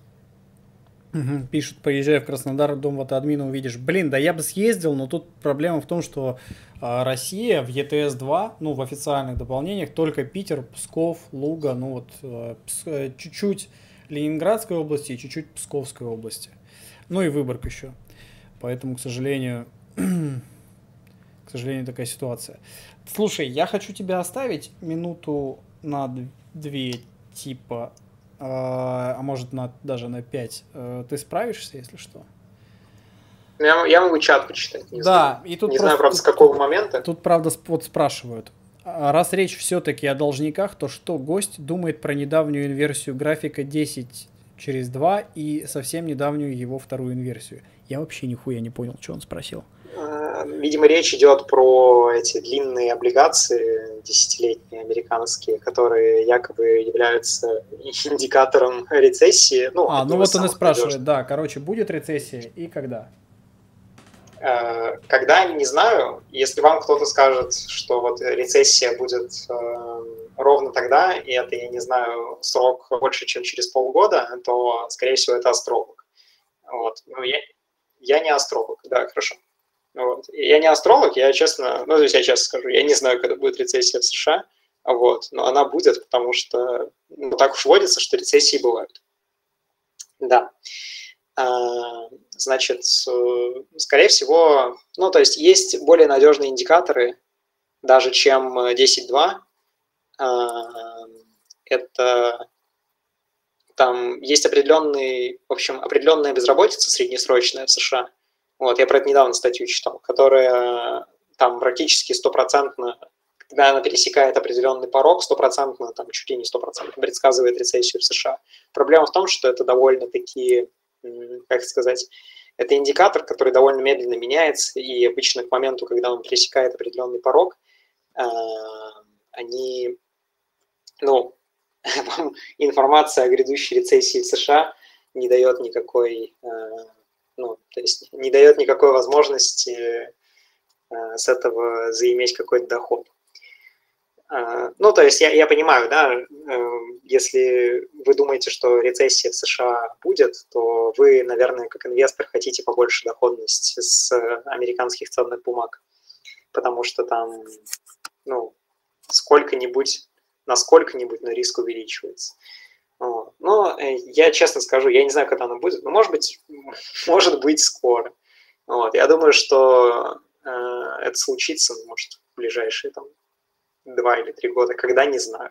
Насколько это серьезная рецессия будет, тоже не знаю. Я регулярно читаю какие-то медиа э, там, американские, которые говорят, что э, которые говорят, что, дескать, грядущая рецессия будет хуже всех, страшнее всех, даже хуже, чем Великая рецессия 2009 года. Я не знаю, я довольно скептически отношусь к таким вещам. Единственное, что, наверное, будет сложно, это сейчас ставки довольно низкие и в Европе, и в США. Если рецессия накроет Европу и США, то стимулировать, использовать ставку как инструмент стимулирования, это будет ну, очень сложно, и, скорее всего, это приведет к тому, что э, банки будут количественно стимулировать, так сказать. Вот, ну, то есть, э, что такое ой, господи, количественно стимулировать, количественно смягчать их, так сказать, да.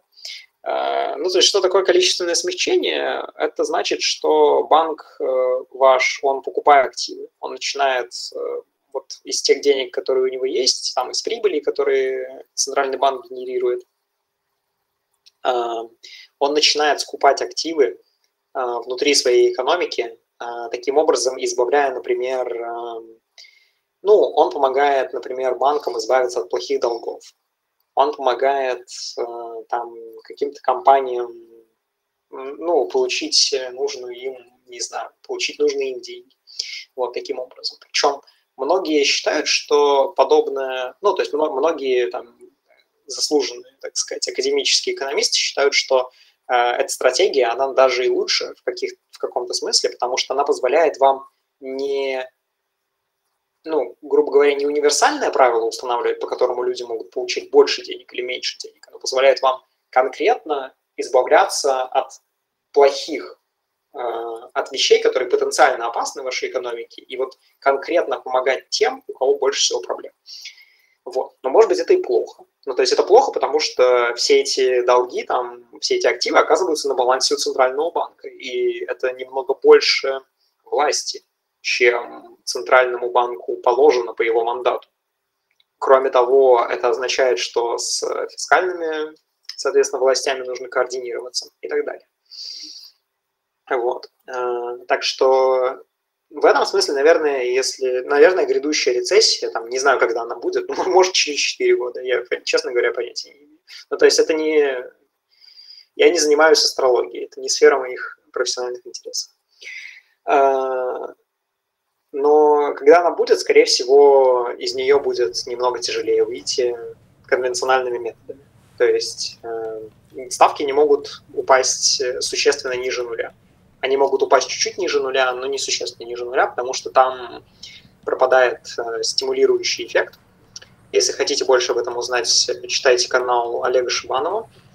Вот, ты бы лучше свой канал, недавно. блин, ты бы лучше свой канал рекламировал. лучше, бы, лучше бы постить начал чего-нибудь. Да. А, ребят, начинаем сегодня. Хорошо. Значит, в описании к паблику есть ссылка на канал, где пишет Слава, и не только Слава, по-моему, там пишет... Кто там еще пишет, помимо тебя?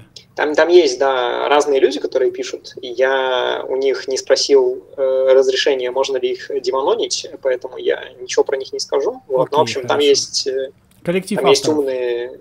Там, там есть коллектив авторов, я там не главный автор, я там вспомогательный автор. Вот. Э, соответственно, коллектив, он не очень большой, это причина, почему у нас такой застой с постингом, но все будет. Я гарантирую. В общем, подписывайтесь на паблик, подписывайтесь на Да, телеграм-канал. подпис- подписывайтесь на паблик, подписывайтесь на Patreon. Как только на Патреоне наберется значительная сумма, там э, мы, честное слово, начнем делать ролики на YouTube и э, чего-то в этих роликах объяснять. Вот. Эм, что еще? Там вот есть э, в чате спрашивают сразу же рядом. Извините, там кто выше писал, я посмотрю, что было написано. Вот, просто здесь на глаза вопрос. Разве голландская болезнь это не подорожание национальной валюты из-за резкого роста экспорта? Это следствие, да, это следствие, э, как сказать, эм, это, это следствие того, что э, вот этот вот нефтяной, ну не обязательно нефтяной, окей, там какой-то ресурсный, этот ресурсный излишек, который накапливается, он э, эм, в общем, он остается внутри экономики у каких-то там домохозяйств, которые тратят деньги. Эти домохозяйства, они начинают больше услуг потреблять, и это цены на услуги гонит вверх. Соответственно, ваш реальный обменный курс, э, ну, он, собственно, ну, в общем, реальная стоимость вашей валюты, она дорожает. Вот с поправкой на уровень цен. Как раз из-за этого. Это следствие. Это одно из следствий голландской болезни, это это. Вот. Вот так. Чё там еще? Задавайте ваши вопросы, дорогие зрители. Стрим еще продлится некоторое время. Я взял себе вот тут очередной рейс. Люблю очень ETS 2. Нет, не люблю, ладно, я в него играю только на стримах. И, собственно, больше я его не запускаю. Но когда надо говорить и параллельно играть, это одна из лучших игр. Лучше только футбол менеджер, но он очень долго запускается, и я увлекаюсь, иногда начинаю материться. И, в общем, он ну, не, со- не- не совсем подходит. Очень эмоциональная просто игра. Такая ау- аутичная, Мало кто знает, но э, Росс, он на самом деле дальнобойщик, он как немец с того мема, просто приходит домой, э, Да, да. садится и- Наконец-то можно отдохнуть. Да. А там, по-моему, он типа был на погрузчике и включал симулятор погрузчика. Но немцы действительно, они какие-то шуе, они делают симуляторы вообще всего. Симулятор э, погрузчика, симулятор да, экскаватора, симулятор еще чего-то, еще чего-то. То есть это прям поражает. Хотя на самом деле из всех симуляторов самый удивительный для меня это Digital Combat Simulator, DCS, а, где стоимость самого симулятора, она ну, ничего не стоит. Но модули, то есть самолеты и вертолеты, которые вы можете купить, стоят по 20, по 30 тысяч рублей. Э, Это штука, на которой, не, не на которой учат, э, как сказать, в вооруженных силах. Нет, но там очень высокая детализация. Не учит, конечно, никто, но там очень высокая детализация. И там прям, ну, я просто сидел в тренажере МиГ-31, там просто кабина трен... ну, МиГ-31 настоящая. Ну, то есть там все вообще есть. И э, нет, э, эти тренажеры, они, ну, это просто, ну, на компьютере запускаешь, но, блин, они очень детализированы, все, но они стоят чудовищных денег. Ну, понятно почему, потому что там покупается реальная документация, изучается очень долго, делается, и самое главное, что надо понимать, что сумасшедших, способных все это потом освоить, их не так много, и, в общем-то, рассчитано все это на западного потребителя, э, который готов за это платить. Но, тем не менее, меня Да. это все равно удивляет. То есть, ну, это очень дорого. Э, Я, я пишут, да, я думал, это канал с э, гачи-миксами. Так точно, ты не ошибся. Да, здесь просто иногда гачи-миксы прерываются на обсуждение каких-то вещей, актуальных и не очень актуальных. Вот. Слушай, а как тебе вообще идея потратить нефтяные деньги на национальные проекты и этим разогнать экономику, строя, ну, развивая инфраструктуру? Вот э, построили Крымский мост, построили, сейчас вот достроили уже все. Кстати, все сдали уже, последний участок трассы М11. Теперь вы можете Ага. доехать из Москвы в Петербург по платной трассе, ну, с небольшим перерывом на участок объездной вокруг Твери. То есть по- почти целиком трасса, то есть идет от МКАДа до КАДа, там, с небольшим перерывом. В общем, трасса офигенная, скоро еще и заправки достроят, так что, я не знаю, я думаю, может быть, даже смотаться. Я, я считаю, въездная дорога вокруг Твери не нужна. Нужно было прямо через Тверь прокладывать. А там на самом деле хотели же строить платный участок, но там зарубили, а, по одному направлению зарубили, по-моему, э, северное направление зарубили военные, потому что там рядом аэродром военно-транспортной авиации. Они сказали, что нельзя строить, потому что, ну, вдруг пойдет самолет. А и по южному направлению там какие-то другие были проблемы. И в итоге, в общем, оставили просто по объездной вот. Ну, слушай, там на самом деле нормально ехать, там 40 километров всего, трасса это именно трасса, то есть там многополосная она. И, в общем, не критично это. Э, кор- Короче, э, по поводу того, чтобы взять деньги из ФНБ и на нацпроекты их пустить, я Мгм. вообще, э, ну, то есть, грубо говоря, Ну, можно даже понять не, не, не из ФНБ даже, ладно, фиг с ним из ФНБ, но вот вообще в целом идея национальных проектов, вот строительство инфраструктуры и разгон экономики через строительство. Как тебе такая идея вообще? Да, Я, я просто, как сказать, я просто не верю, что это можно, ну, то есть, э, как сказать, что этот рост можно поддерживать. Вот так. Э, Вы когда, ну, скажем так, вот подобные фискальные меры, они позволяют, э, ну, если ваша экономика находится в рецессии, то есть есть какой-то естественный уровень активности вашей экономики, и она ниже естественного уровня проваливается. По разным причинам. Вот. Эм, И ваша экономика в рецессии. Вы хотите, чтобы она из рецессии побыстрее вышла. И вы говорите, хорошо, давайте там, мы сейчас профинансируем инфраструктурные проекты. Там каким-нибудь, э, там какие-нибудь фирмы получат э, нужные кредиты, вот, и быстрее-быстрее нашу экономику вернут, так сказать, на дорогу процветания. Вот, это нормально. Ну, то есть это нормальная история. Это называется, собственно, фискальным стимулированием. Да? Вы хотите фискально стимулировать вашу экономику, когда у вас все плохо, там, и вы в рецессии находитесь. Но вы не можете, ну, грубо говоря, когда вы говорите о росте экономическом, да, вот как не как о цифре, а как о концепции. Э, Вы хотите, чтобы э, у вас рост был долгосрочный, э, и достичь этого, скорее всего, ну, без хороших институтов вряд ли возможно.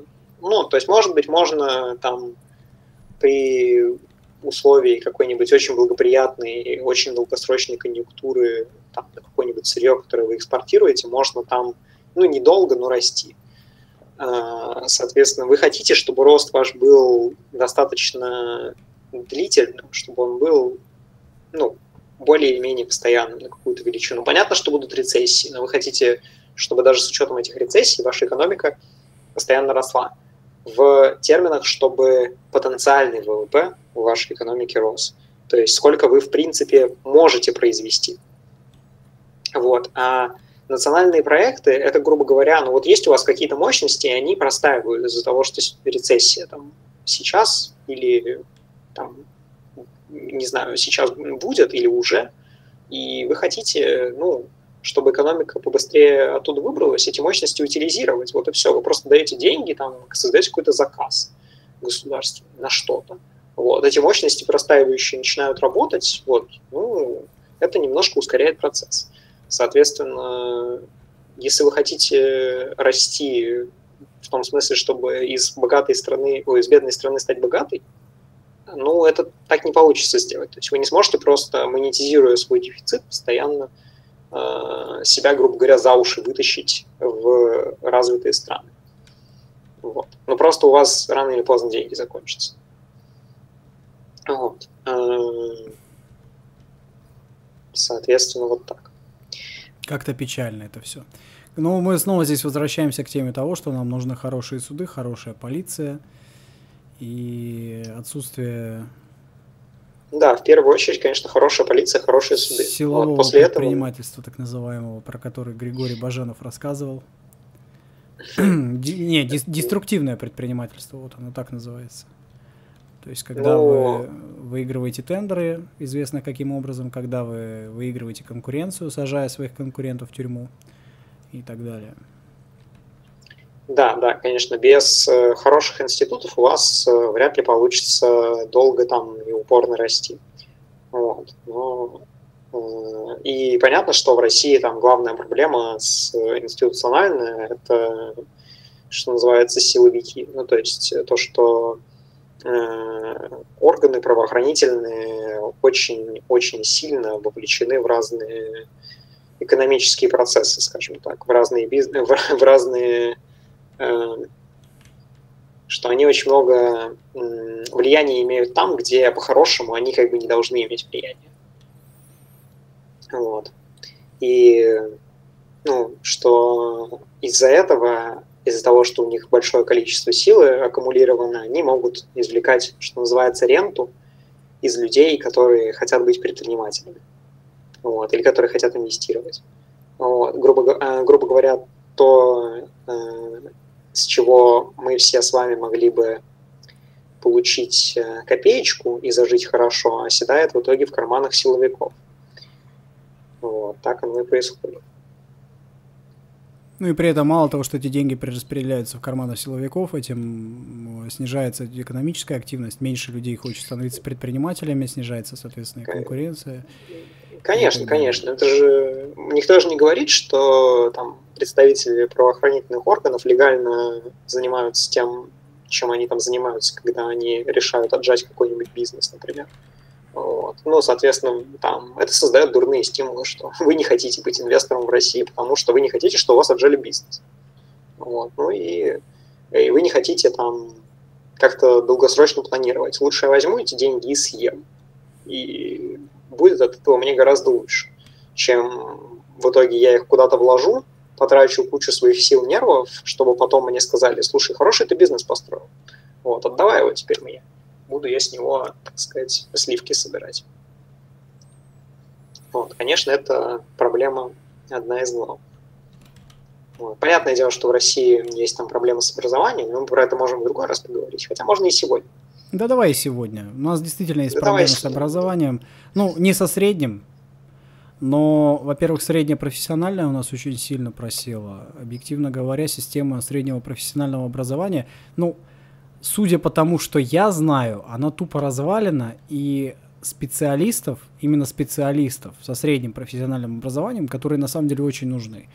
Это кто? Uh-huh. Это сварщики, токари, фрезеровщики, это наладчики станков с ЧПУ, это крановщики, экскаваторщики и так далее, и так далее. Системы подготовки этих кадров нет. Фактически все кадры готовятся прямо на производствах, потому что, ну, uh-huh. других кадров ты, ну, и, больше тебе их взять негде. То есть, кроме как взять человека, который абсолютно ничего не умеет, и сделать из него специалиста. При этом понимая, что этот человек может, например, запросто свалить от тебя завтра. И да все деньги и все в то время, которое ты на него потратил для подготовки его как специалиста, оно ну, фактически будет потрачено впустую.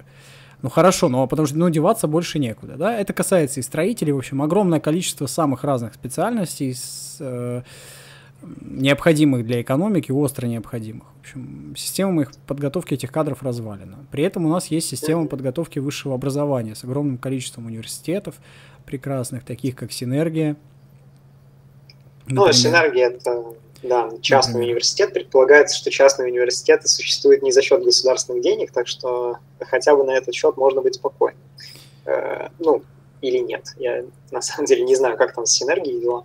Ну, это такой вот. пример прекрасного университета, который готовит замечательные кадры, крайне востребованные везде. Ладно, ну кроме шуток, действительно есть большая проблема с образованием. То есть, например, где в России можно получить хорошее экономическое образование. Понятно, это выше, это МГУ, эконом МГУ, да? Ну, как минимум, там, первая группа. Да, то есть э, там есть первая группа, в которой дела идут очень хорошо, поскольку мне известно, вот, на экономе МГУ. Э, соответственно, где еще в России можно получить хорошее ну, образование? Очевидно, ну, что совместном... вышка. Это очевидно. Да, вышка. на совместном бакалавриате, там mm-hmm. НИУ, ШРШ, соответственно, экономия выше можно получить. Вот. Ну и там с, как сказать, это вот э, два таких э, флагманских места. Вот. Если вы хотите внутри выше там выделять какие-то программы, можно это сделать. Вот. Есть еще RunHix, в котором отдельные направления есть хорошие. Вот. Но это больше, конечно, там, если вы госуправлением хотите заниматься и так далее, и так далее. Вот. Ну и а, есть еще финансовый университет при правительстве, который, как поговаривают, если вы хотите именно, ну, именно финансами заниматься, то есть не там экономикой, там не академической экономикой, а вот именно такими финансовыми штуками, то в последнее время они очень-очень сильно стали себя а, там, ну, лучше себя стали позиционировать. Они, в принципе, у них там качество выпускников э, увеличилось и так далее, и так далее. Вот. Ну, а что еще остается? Вот. Ну, есть там, грубо говоря, набор вузов небольшой, там, ну, не знаю, мне кажется, что это вузы средней руки. То есть, э, может, э, оно, конечно, и неправда, и вы там по-другому считаете, но мне кажется, допустим, что эконом с ППГУ – это такой, ну, средней руки эконом. Там есть хорошие, но плохого там, к сожалению, тоже достаточно. Вот. Ну и, соответственно, у вас там с разными натяжками наберется 5-7, может быть, вузов э, экономических, э, где вы можете получить более или менее образование. Еще вот, есть примерно такое же количество юридических факультетов. Ну, МГУ ЮА это юридический вуз, но мы назовем его тоже факультетом несколько тоже, ну, 5-7, может быть, юридических факультетов, где готовят действительно более-менее хороших юристов. Все остальные готовят таких себе юристов, которые потом фактически все вынуждены постигать на практике, а в этом на самом деле нет ничего хорошего, потому что все-таки очень печально осознавать, что некоторые юристы не понимают, например, такой простой истины, что закон может быть неправовым. Ну, вот, например, есть закон, в соответствии с которым за то, что вы бросили бумажный стаканчик в ОМОНовца, э, вас сажают в тюрьму, там, не знаю, ну, вас лишают свободы на 8 лет, например. Такое решение суда о том, чтобы осудить вас на 8 лет лишения свободы, оно будет законным, но оно будет противоречить праву. Потому что право и закон это не одно и то же. И таких, таких вот вещей вроде бы базовых, э, ну, их много, которые надо понимать, потому что, да, сегодня у нас, конечно, государство не совсем правовое, но будем надеяться, что завтра оно таковым станет. Хотя, на самом деле, в этом тоже заключается большая проблема, потому что как его сделать правовым, если у нас очень мало хороших юридических э, факультетов, где нам взять столько судей, например. Или вот, например, ходят часто разговоры о том, что нам нужно менять реформу, ну, проводить реформу следствия, да, то есть, чтобы провести нормальную реформу полиции, нормальную реформу судов, нам нужно создавать институт судебных следователей. И отсюда возникает вопрос, где нам взять только судебных следователей? Ну, просто потому что у нас нет такого количества. Ну, ну да, но так это проблема яйца и, как сказать, яйца и курицы. Вот. Понятно, что там можно этим вопросом задаваться сколько угодно, но с чего-то нужно начинать. Да, начинать, конечно, нужно с реформы э, правоохранительных органов. Ну, ну, вроде как... На самом деле, понимаешь, реформировать правоохранительные органы, не реформируя судебную систему, не получится. Мне кажется, надо начинать именно конечно, с, с этого конечно. конца. А тут очень большая проблема заключается в том, что, например, в Москве и в Петербурге, э, вот я, судя по тому, что я вижу, ну, в Москве и в Петербурге юрист, хороший юрист, хорошо подготовленный юрист пойдет работать в суд только в том случае, если он просто хочет быть судьей вот просто потому, что с детства мечтал. И ему наплевать да, на то, да, что ему это, надо это будет раб... да, ему надо будет работать по 15 часов в день, ему наплевать на то, что зарплата у него при этом будет не такая высокая, как если бы он работал в какой-нибудь хорошей юридической фирме. Нет, у человека призвание, и он готов это призвание реализовать. Но таких людей очень мало. А на сегодняшний день в Петербурге, в Москве работать судьей арбитражного суда, это значит обречь себя на каторгу. Они вкалывают просто очень жестко. При этом, если мы говорим, а, например, ладно, там обычные экономические споры, вытекающие из гражданских правоотношений, если мы говорим, например, о, о составах по банкротству, там нужна очень высокая квалификация для судьи. При этом у них дикая загрузка, чтобы вы понимали, в Питере вот э, у судьи три минуты на рассмотрение требования включения в реестр кредиторов. То есть вот банкротится компания, кредиторы заявляют своих, о своих требованиях. Они должны подать заявление в суд. Суд должен это заявление рассмотреть и принять по этому заявлению мотивированное определение. Там, включит он в реестр, откажет он в включении в реестр и так далее. Три минуты. Ну, понятно, что он рассматривает дольше, и поэтому он уходит, и, ну, у него последнее заседание заканчивается не в 6 часов вечера, там, а в 11 вечера.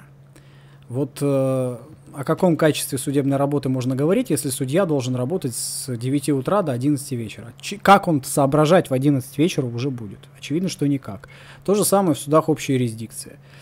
И с этим надо что-то делать, да. При этом надо нам взять какой-то, ну, где-то нам, нам, нам надо взять вот эти образованные кадры. При этом, если там говорить о реформе судебного, ну, о создании там института судебных следователей, нам надо где-то, где-то взять этих следователей. Надо заменить все судей скриптами. Да, да, так, э, ну, часть этой проблемы, она, наверное, из-за того, что, ну, из-за, в каком-то смысле, советского наследия, что у нас, так сказать, э, доступный, что называется, процесс в, как сказать... Да я не думаю, кстати, что это большая проблема, что у нас э, процесс, ну, обратиться в суд могут граждане, у которых нет огромного количества денег, на судебные расходы. Э, проблема, наверное, даже не в этом. Проблема в том, что у нас, в принципе, кадров, вот именно судейских, не хватает, вообще в целом не хватает и не хватает да, да, образованных, ну не то что образованных, хорошо образованных людей на эти должности. И проблема в том, что сама судейская работа, она не является... Я говорю сейчас про большие города, про Москву и про Петербург, я не говорю сейчас про маленькие города, я сразу обращаю ваше внимание, что в маленьком городе любой юрист хочет стать судьей. Я говорю про Москву и про Петербург, а не про маленькие города. В маленьких городах, да, такой проблемы нет, а в больших городах такая проблема есть. В Москве и в Питере, ну не знаю, как в Москве, в Питере стать судьей арбитражного суда можно без всяких взяток, без всякой хуйни, потому потому что желающих не так много. А, есть у меня знакомый, который недавно сдавал экзамен а, на то, чтобы его, так сказать, признали судьей. Ну, включили в, в Москве. В... Ну и как? Да, да, да, да. Ага. Ну там, там стоимость, типа, вот за попытку сдачи, что-то типа там в районе миллиона рублей. Вот. Ну, просто попытаться.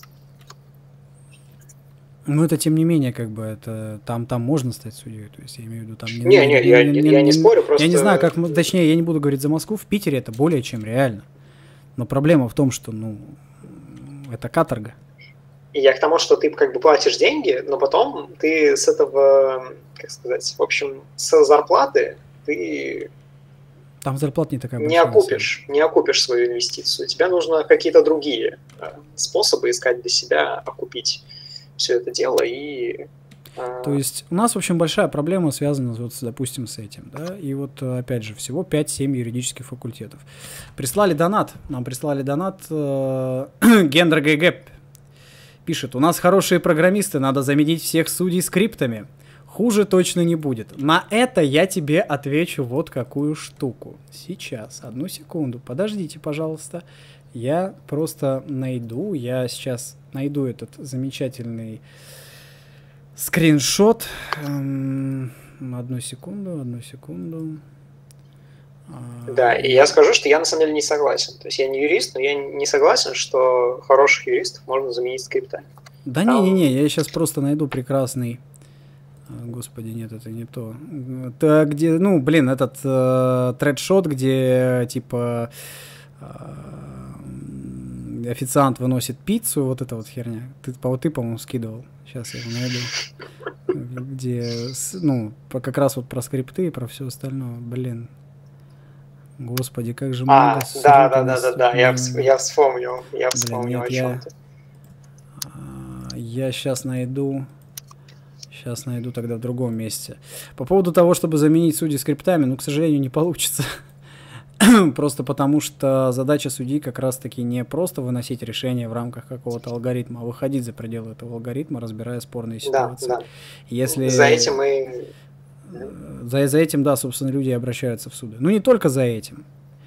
Можно, да, можно развивать вопросы, связанные с досудебным решением. Это правда, да, то есть надо, конечно, чтобы у нас судебные расходы начали взыскивать в нормальном размере, потому что в судах общей юрисдикции полный бардак творится в этом отношении. Э, но это понятно. Но у нас основная проблема не в этом, а в том, что, ну, в целом... Э, а, вот же, вот, нашел. Вот. А, сейчас. Раз. Сейчас на стриме будет? Да, я просто выведу. Э, прекрасная картинка, очень уважаемая. Сейчас. Ну, я сразу несколько. Так, одну секунду. Вот сейчас я вам повывожу всю эту херню. Мне просто очень сильно понравился этот тредшотик. Сейчас еще одно. И сейчас и еще одно. И еще одно.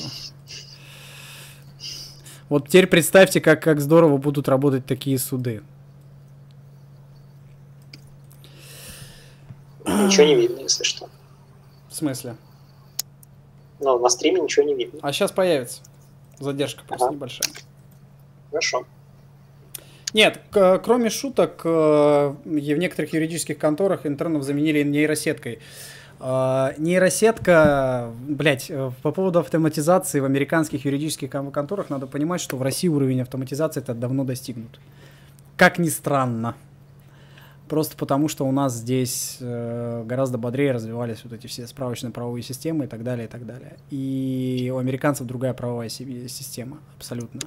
То есть то, что у них э, действительно огромное количество людей занимались э, абсолютно бессмысленной бумажной работой, это правда.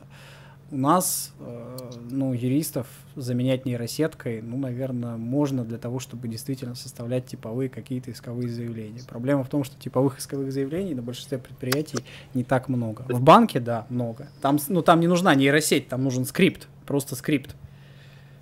Все. Ну, который тебе будет, грубо говоря, там, ты вставляешь какие-нибудь там данные, или он будет даже сам выгружать данные из базы э, данных должников и, соответственно, формировать исковое заявление.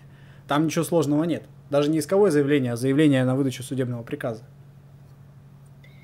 Да, да, так э, вы не, вы не можете, так сказать, нейросеткой за- заменить судью, А. потому что предполагается по-хорошему, по-хорошему, что решение судьи это не просто копипаста нормативного документа. И из нейросетки вы можете только такое себе сделать, ну, там приблизительно. Да, еще вы можете всякие там комбинации разных копипаст Да. время от времени вытворять.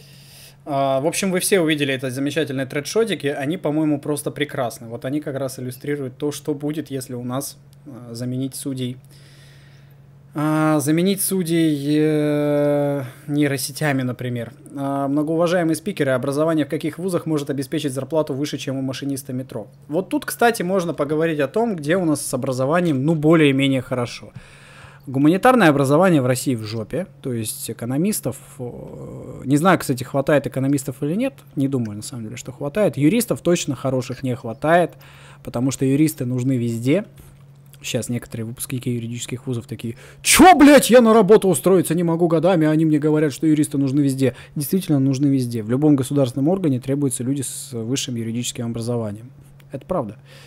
Но Понимаете, какая штука? А, С юристами, с хорошими, у нас действительно большая проблема. У нас дохера людей с юридическими дипломами, но с хорошими юристами просто жопа.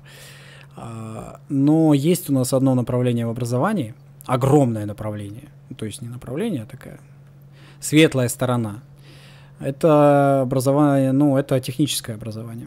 Высшее техническое Да, образование это в, России, в. России не везде и не во всем, но есть у нас некоторые направления, где все более-менее хорошо, где еще не все полимеры просраны, и где, ну, у нас есть вот такие точки роста, можно сказать. То есть, ну, например, вот в моем, моей альма-матер, факультет разработки и эксплуатации нефтяных газовых месторождений, он действительно был очень-очень хорошим, и у меня некоторые знакомые прямо просто сразу после магистратуры, толком не имея опыта работы, уезжали работать там в Норвегию, в Канаду.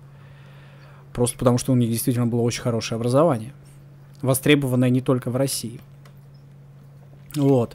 И да, у нас действительно в России все достаточно неплохо с образованием э, у программистов, то есть у нас... В, в IT, да, в IT IT очень хорошо с Да, образованием. Но да. опять же, нужно понимать, что IT IT рознь. То есть не нужно. ну, Там, правда, нужно больше заслуга что- самих айтишников.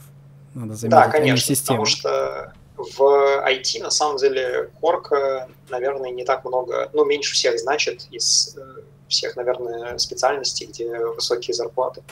А, Вот. Там действительно меритократия и больше значит то, что вы умеете. Ну, понятно, что есть какая-то оглядка на то, из какого университета, потому что, ну, грубо говоря, если вы из хорошего университета, это вам дает просто больше Ну, возможностей. сейчас, уже вот по словам моих знакомых все-таки начинают смотреть. На все это дело. Но, кстати, ну, опять же так, все равно, да, то есть, если ты придешь туда с каким-то проектом, который ты сам на коленке запилил и который действительно работает, то вопросов особо не будет. А, но образование желательно иметь, потому что когда вы будете, например, оформлять визу, ну, допустим, предположим, у вас появится офер куда-нибудь в Европу или в Штаты, диплома о высшем образовании по специальности, он вам очень сильно добавляет шансов на визу рабочую и сильно упрощает Да, вообще да. процесс трудоустройства. То есть, Спасибо баллонской системе. да, то есть сразу понятно, что да, вы не какой-то хер с горы, а вы действительно квалифицированный человек. Почему? Потому что вот бумажка. Ну и опыт работы и так далее. В Штатах, насколько я помню, и в Австралии, и, по-моему, и в Канаде, там просто диплом сразу добавляет баллов. Вот э, там нужно набрать какое-то количество баллов для того, чтобы пройти по э, критериям для получения визы рабочей. И диплом очень мощно добавляет баллов. То есть там прям, по-моему, заменяет, блядь, чтобы не соврать, чуть ли не 8 лет работы, опыта работы. Типа того. То есть вот, ну просто А. потому что это формальный критерий, который позволяет понять, что вы, ну, не совсем хер с Да, горы. да. Это просто скрининг. То есть, э, грубо говоря, если ты закончил хороший университет, э, ну, то это означает, что ты можешь э, для работодателя автоматически. То есть можно там, конечно, кричать, дескать, теряя диплом не нужен. Ну, может быть. Но э, для работодателя это означает, что ты способен решать э, некоторый набор типовых задач. А конкретно у айтишников, я еще раз говорю, вы сильно-сильно упростите за задачу для работодателя по оформлению визы. То есть понимаете, да, что если ему оформлять визу будет слишком геморройно, он найдет какого-нибудь другого кадра, с которым ему будет просто проще оформить вот такие отношения. Потому что, ну, понятно, что ради вас никто там на нарушение серьезно не пойдет в развитой стране. Потому что, ну, Да, надо, быть каким-то суперским специалистом, чтобы, вот, блядь, ради вас он там начал там херней заниматься. Вот. Нет, у нас действительно есть э, такие светлые пятна в системе образования. Но в целом система образования действительно устарела. Она полностью оторвана от рынка труда. А, и Ну, мне кажется, не совсем полностью, но в большинстве секторов, да. И с этим, опять же, есть большая проблема. Ну, понятно, что наша система образования наследует советской системе образования, в которой были вузы, где готовили специалистов, и были научно-исследовательские институты, где занимались наукой. На Западе университет — это место, где занимаются наукой и где готовят студентов одновременно. И студенты привлекаются очень активно именно к научной работе.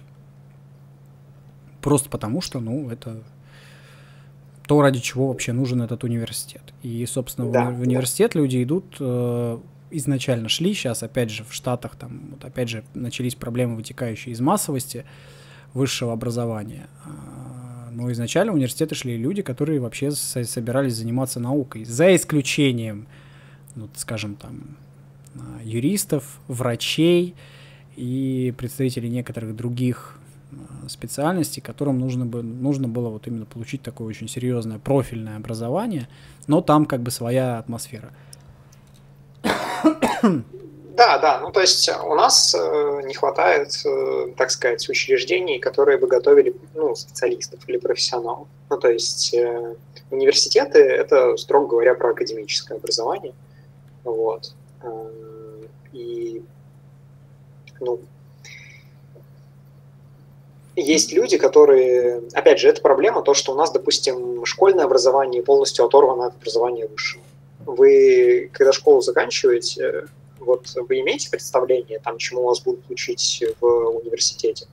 Я не думаю, что это так. Ну, то есть, если это так, то я рад за вас. Вы один из немногих. Большинство школьников не имеют ни, ни малейшего представления о том, что они, что они хотят изучать в университете. Что они будут изучать в университете, пойдя там на, не знаю, хочу быть экономистом. Что я буду учить?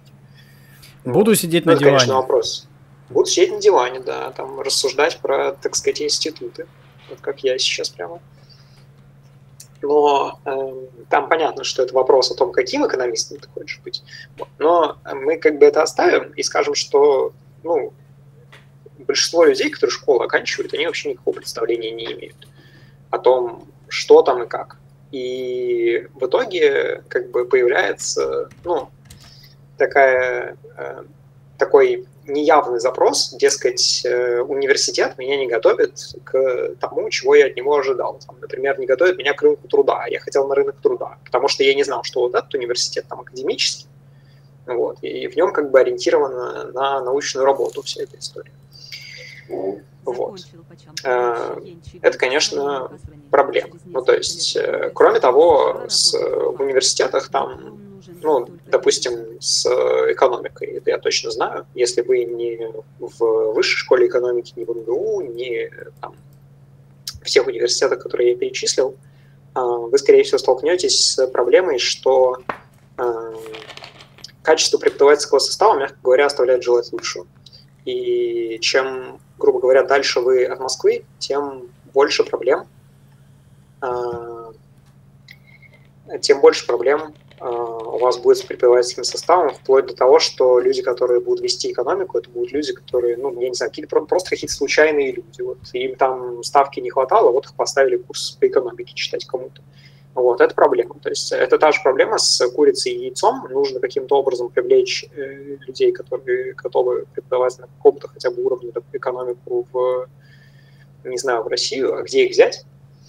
Вот. Э, если вы закончили, там, не знаю, высшую школу экономики, и вы один из тех людей, которые могут преподавать, я не, ну, вы не захотите поехать в регион и стать там преподавателем экономики в каком-нибудь региональном университете. Так, э, прислал еще один донат Gender Gay Gap. Закончил, но закончил по computer science вуз в своей Мухасране, через несколько лет свалил работать в США. Диплом нужен был только для визы. Ну, естественно, потому что у, у визы есть э, формальные критерии. И ты да, благодаря да. этому диплому резко упростил своему работодателю вопрос оформления визы, потому что ты этим дипломом преодолел один из самых важных критериев, потому что в США Э, на работу берут квалифицированных специалистов. Твоя квалификация подтверждается твоим дипломом. Для работодателя да. твоя квалификация подтверждается другими вещами. Но вот есть формальный критерий. Вот ты ему соответствуешь. Именно поэтому. Да, да. Да, да. да это правда. Э, ну, то есть, э, собственно, так во всех странах, если вы захотите куда-то поехать, неожиданно российская там корочка вам, ну, если это там, трудоустройство, или если вы хотите в магистратуру поехать, неожиданно российская корочка вам понадобится. Спасибо, что Россия является частью болонской системы, и наши дипломы теперь во всем мире конвертируем и признаваем. Что, очень интересный вопрос. А РОС, отдадите нам на аутсорс взыскание дебиторки, мы это автоматизировали. А ты мне расскажи хотя бы кратко в чате, как вы это автоматизировали, потому что у меня и, и что ты подразумеваешь под взысканием дебиторки? Если получение решения суда, то, ну, это, конечно, интересно но, возможно, ты удивишься, никому нахуй не всралось решение суда. А, нужны деньги, дебиторку нужно именно взыскать, именно взыскать в смысле добиться того, чтобы она была выплачена. А это нихуя не так легко, как кажется. Но если вы действительно автоматизировали, хотя бы вкратце объясни, как вы это сделали, то есть в чем заключается автоматизация потому что и там тоже был еще комментарий, что нейросеть обучится. Да нихуя она не обучится, понимаешь? Тут вот большая проблема в том, что... Э, ладно, я не буду, в общем, высказываться, потому что я кого-нибудь обижу. И давай я тебе так объясню. Процесс, неважно какой арбитражный, гражданский, уголовный, устроен гораздо сложнее, чем тебе кажется заменить судью роботом можно будет когда-нибудь. Ну, когда роботы действительно станут настолько охуенно продвинутыми и умными, что они заменят нахуй всех людей. Вот в этот момент роботы-судьи тоже смогут заменить ну, судей. Вот. До этого момента, к сожалению, это невозможно, потому что работа судьи, она сложнее, чем тебе кажется. И э, задача судьи не просто взять и переписать обвинительное заключение, допустим, в уголовном процессе, или не просто взять и там э, сказать э, одной из сторон, сторон там, в гражданском процессе, значит, ты прав, ты не прав, там требования удовлетворяют, требования там, не удовлетворяют и так далее. Это не так просто все. Я понимаю, что, может быть, ты, не, может быть, кажется, что это не так, но в этом-то и вся соль, что работа судьи, она достаточно сложная. Я почему, собственно, и говорю, что в Питере люди, которые способны стать судьями, они, как правило, в судьи работать ну, не хотят, потому что они могут зарабатывать значительно больше денег, занимаясь э, юридической работой в значительно меньших объемах. Вот. А многим людям хочется иметь табличную жизнь, э, отдыхать Это... иногда это касается и других, например, органов. То есть, э, например, скажем, если вы очень высокой квалификации экономист, э, и, ну, скорее всего, вами заинтересуются, ну, или вы захотите пойти в центральный банк, вот, в центральном банке вам не будут очень много платить по сравнению с тем, сколько вам будут платить за ну, соответственно, позиции схожей квалификации на рынке.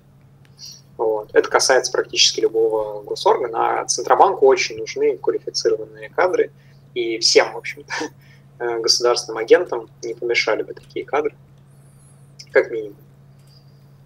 Вот. Но как бы это, да, это распространенная проблема, что люди в, что в России одновременно дефицит и ну, ну, дефицит квалифицированных Господи, кадров и да, про профицит неквалифицированных, которых есть диплом да, и, и, куча, и куча людей, которые, да, с дипломами о высшем образовании, которые, ну, не готовы больше, не согласны. В чате, кстати, на этот писал... необразованные ставки, да. Да, в чате писал Тимофей, учитесь на наладчиков ЧПУ. Это, кстати, правда, наладчик ЧПУ в... не оператор ЧПУ, а оператор, который на кнопку нажимает и фрезы меняет, а на наладчиков вот немножко больше должен знать, он должен понимать, ему, грубо говоря, приносят чертеж изделия, грубо говоря, или там эскиз, и говорят, надо сделать. И он должен этот эскиз перенести с бумаги или там с проекта, который мы там нарисовали где-нибудь в автокаде, э, в программу, которую он э, внесет, собственно, в станок, и станок по этой программе будет херачить вот эти детали. То есть, если вы такому будете обучены, то в Питере, в Москве вы будете зарабатывать весьма неплохие деньги. Да и не только там. Да. Вот. И это действительно, то есть, ну, я, я уж молчу, там, грубо говоря, блин, нормальные электрики зарабатывают хорошо. Ну, люди, в смысле, нормальные электрики, я имею в виду человек, который понимает, что такое, блядь, электричество, как проложить проводку в доме. Или там сантехник, ну не сантехник, а там, ну да, сантехник, да, человек, который понимает, как надо устраивать там систему водопровода, канализации в доме человек такой тоже будет зарабатывать весьма неплохие деньги. Да, это работа руками.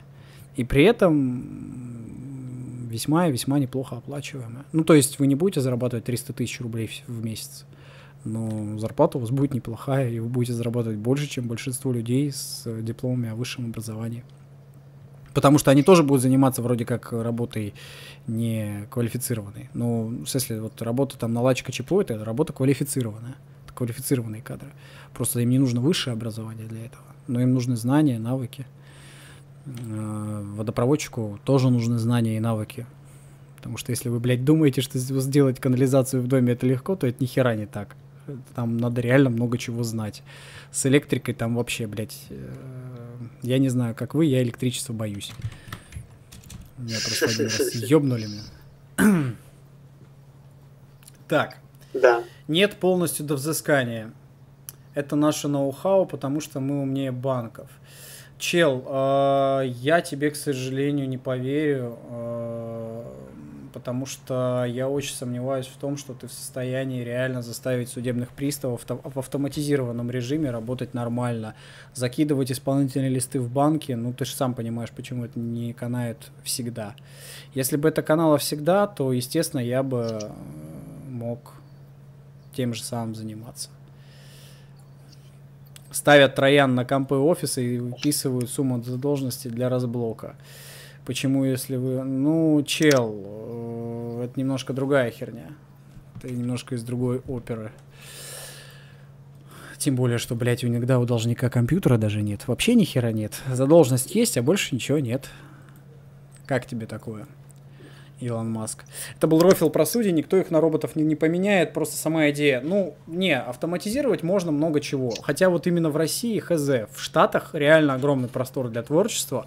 Почему, собственно, там сейчас начали, начали этим заниматься? Потому что, ну, там большая, очень, очень серьезная специфика э, местная. И то, что в Штатах все еще не автоматизировано, в России уже давно, давным-давно автоматизировано. В России действительно очень неплохие справочно-правовые системы.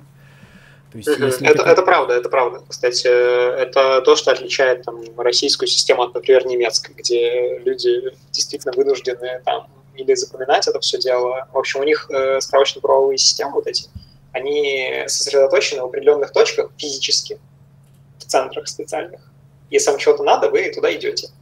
Ну, в Штатах Вот, ну, библи- это- в библиотеку идете, аналогичная ситуация. В Россию вы просто устанавливаете там консультант плюс, и вы получаете доступ ко всем законодательным актам, включая там законодательные акты любого региона. Вы получаете... ну, напиши мне в личку, напиши мне в личку. То есть в чем заключается смысл автоматизации? Не надо конкретные решения расписывать. Просто я сам занимаюсь изысканием дебиторки. Я себе с большим трудом представляю, что там можно автоматизировать. Ну, то, что вот реально можно назвать автоматизацией. Просто потому, что если ты взыскиваешь полностью, вот, вот именно прям взыскиваешь с- сами деньги, то тебе надо решить вопрос взаимодействия с судебными приставами, который ни хера так не решается. Я уж молчу там про ряд других вопросов сопутствующих. А само просуживание, блядь, а что там заморачиваться? Ну, опять же, по некоторым делам, по некоторым ни хера. Если, грубо говоря, у тебя оппонент упрется рогом, ты, ну, блядь, ты никак это не автоматизируешь, там придется работать. А этот самый, что-то я сбился с мысли. Там, там, спр- там спрашивали, да, что ЗП в стука и более, и не во всех отраслях. Ну, э, извините, как бы ситуация, когда все в экономике получают больше стука, она, ну, она, конечно, возможна, но вам, вам это не понравится просто. Пишет, еще нужен технолог, с чертежа деталей никто не делает, нужен технолог. Это да, это понятно. Я просто к тому, что э, оператор ЧПУ это чувак, который ну, буквально нажимает на кнопку и, блядь, меняет там фрезы и резцы в станке. Ну, в этом. Блядь, не помню как, в патроне, короче. А наладчик это человек, который должен, ну, собственно, написать код для э, этого сам, для станка. И потом следить за тем, чтобы все работало. Слушайте, давайте заканчивать, потому что время уже просто, ну, пол первого, завтра на работку. Завтра на работку идти. А, Было довольно-таки интересно посидеть, пообщаться. Значит, у тебя на следующей неделе, давай по планам быстро пробежимся, ты собираешься, по-моему, пойти на канал к Денису Огурцову. Да, зав- э, на следующей неделе, примерно там тоже где-то на выходных, мы с Денисом Огурцовым будем обсуждать какие-то вещи, связанные с его... Ну, в общем, увидите. Денис сделает анонс, скорее всего. Вот, так что побеседуем о чем-то еще. Вот, сегодня у нас, э, да, там спонтанно поговорили про образование. Ну, мало, конечно, мало недостаточно, чтобы там Ну, это так уже по верхам просто все эти пробежались. да, проблемы. Э, Все проблемы, которые у нас есть, или там потенциальные решения, которые можно предложить. Вот. Но да, стока это ЗПВ машинист. Ну, эм, тут такое дело, что м, как это сказать? Ну, в общем, я не знаю, откуда берется эта история про то, что вот я закончил университет, я должен сейчас э, прийти и начать получать стока. Э, К сожалению, даже для людей из самых топовых университетов это не всегда случается. Даже вот если они закончили самые-самые лучшие, э, не знаю, факультеты этой страны, это не всегда правда. Э, Стока это ЗП машиниста, ну да, но обычно ситуация такова.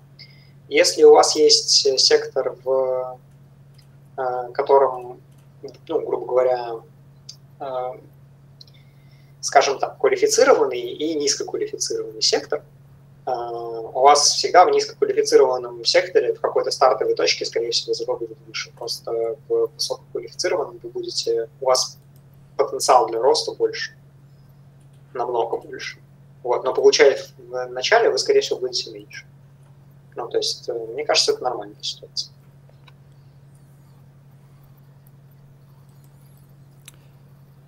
Согласен, узнал и даже запомнил.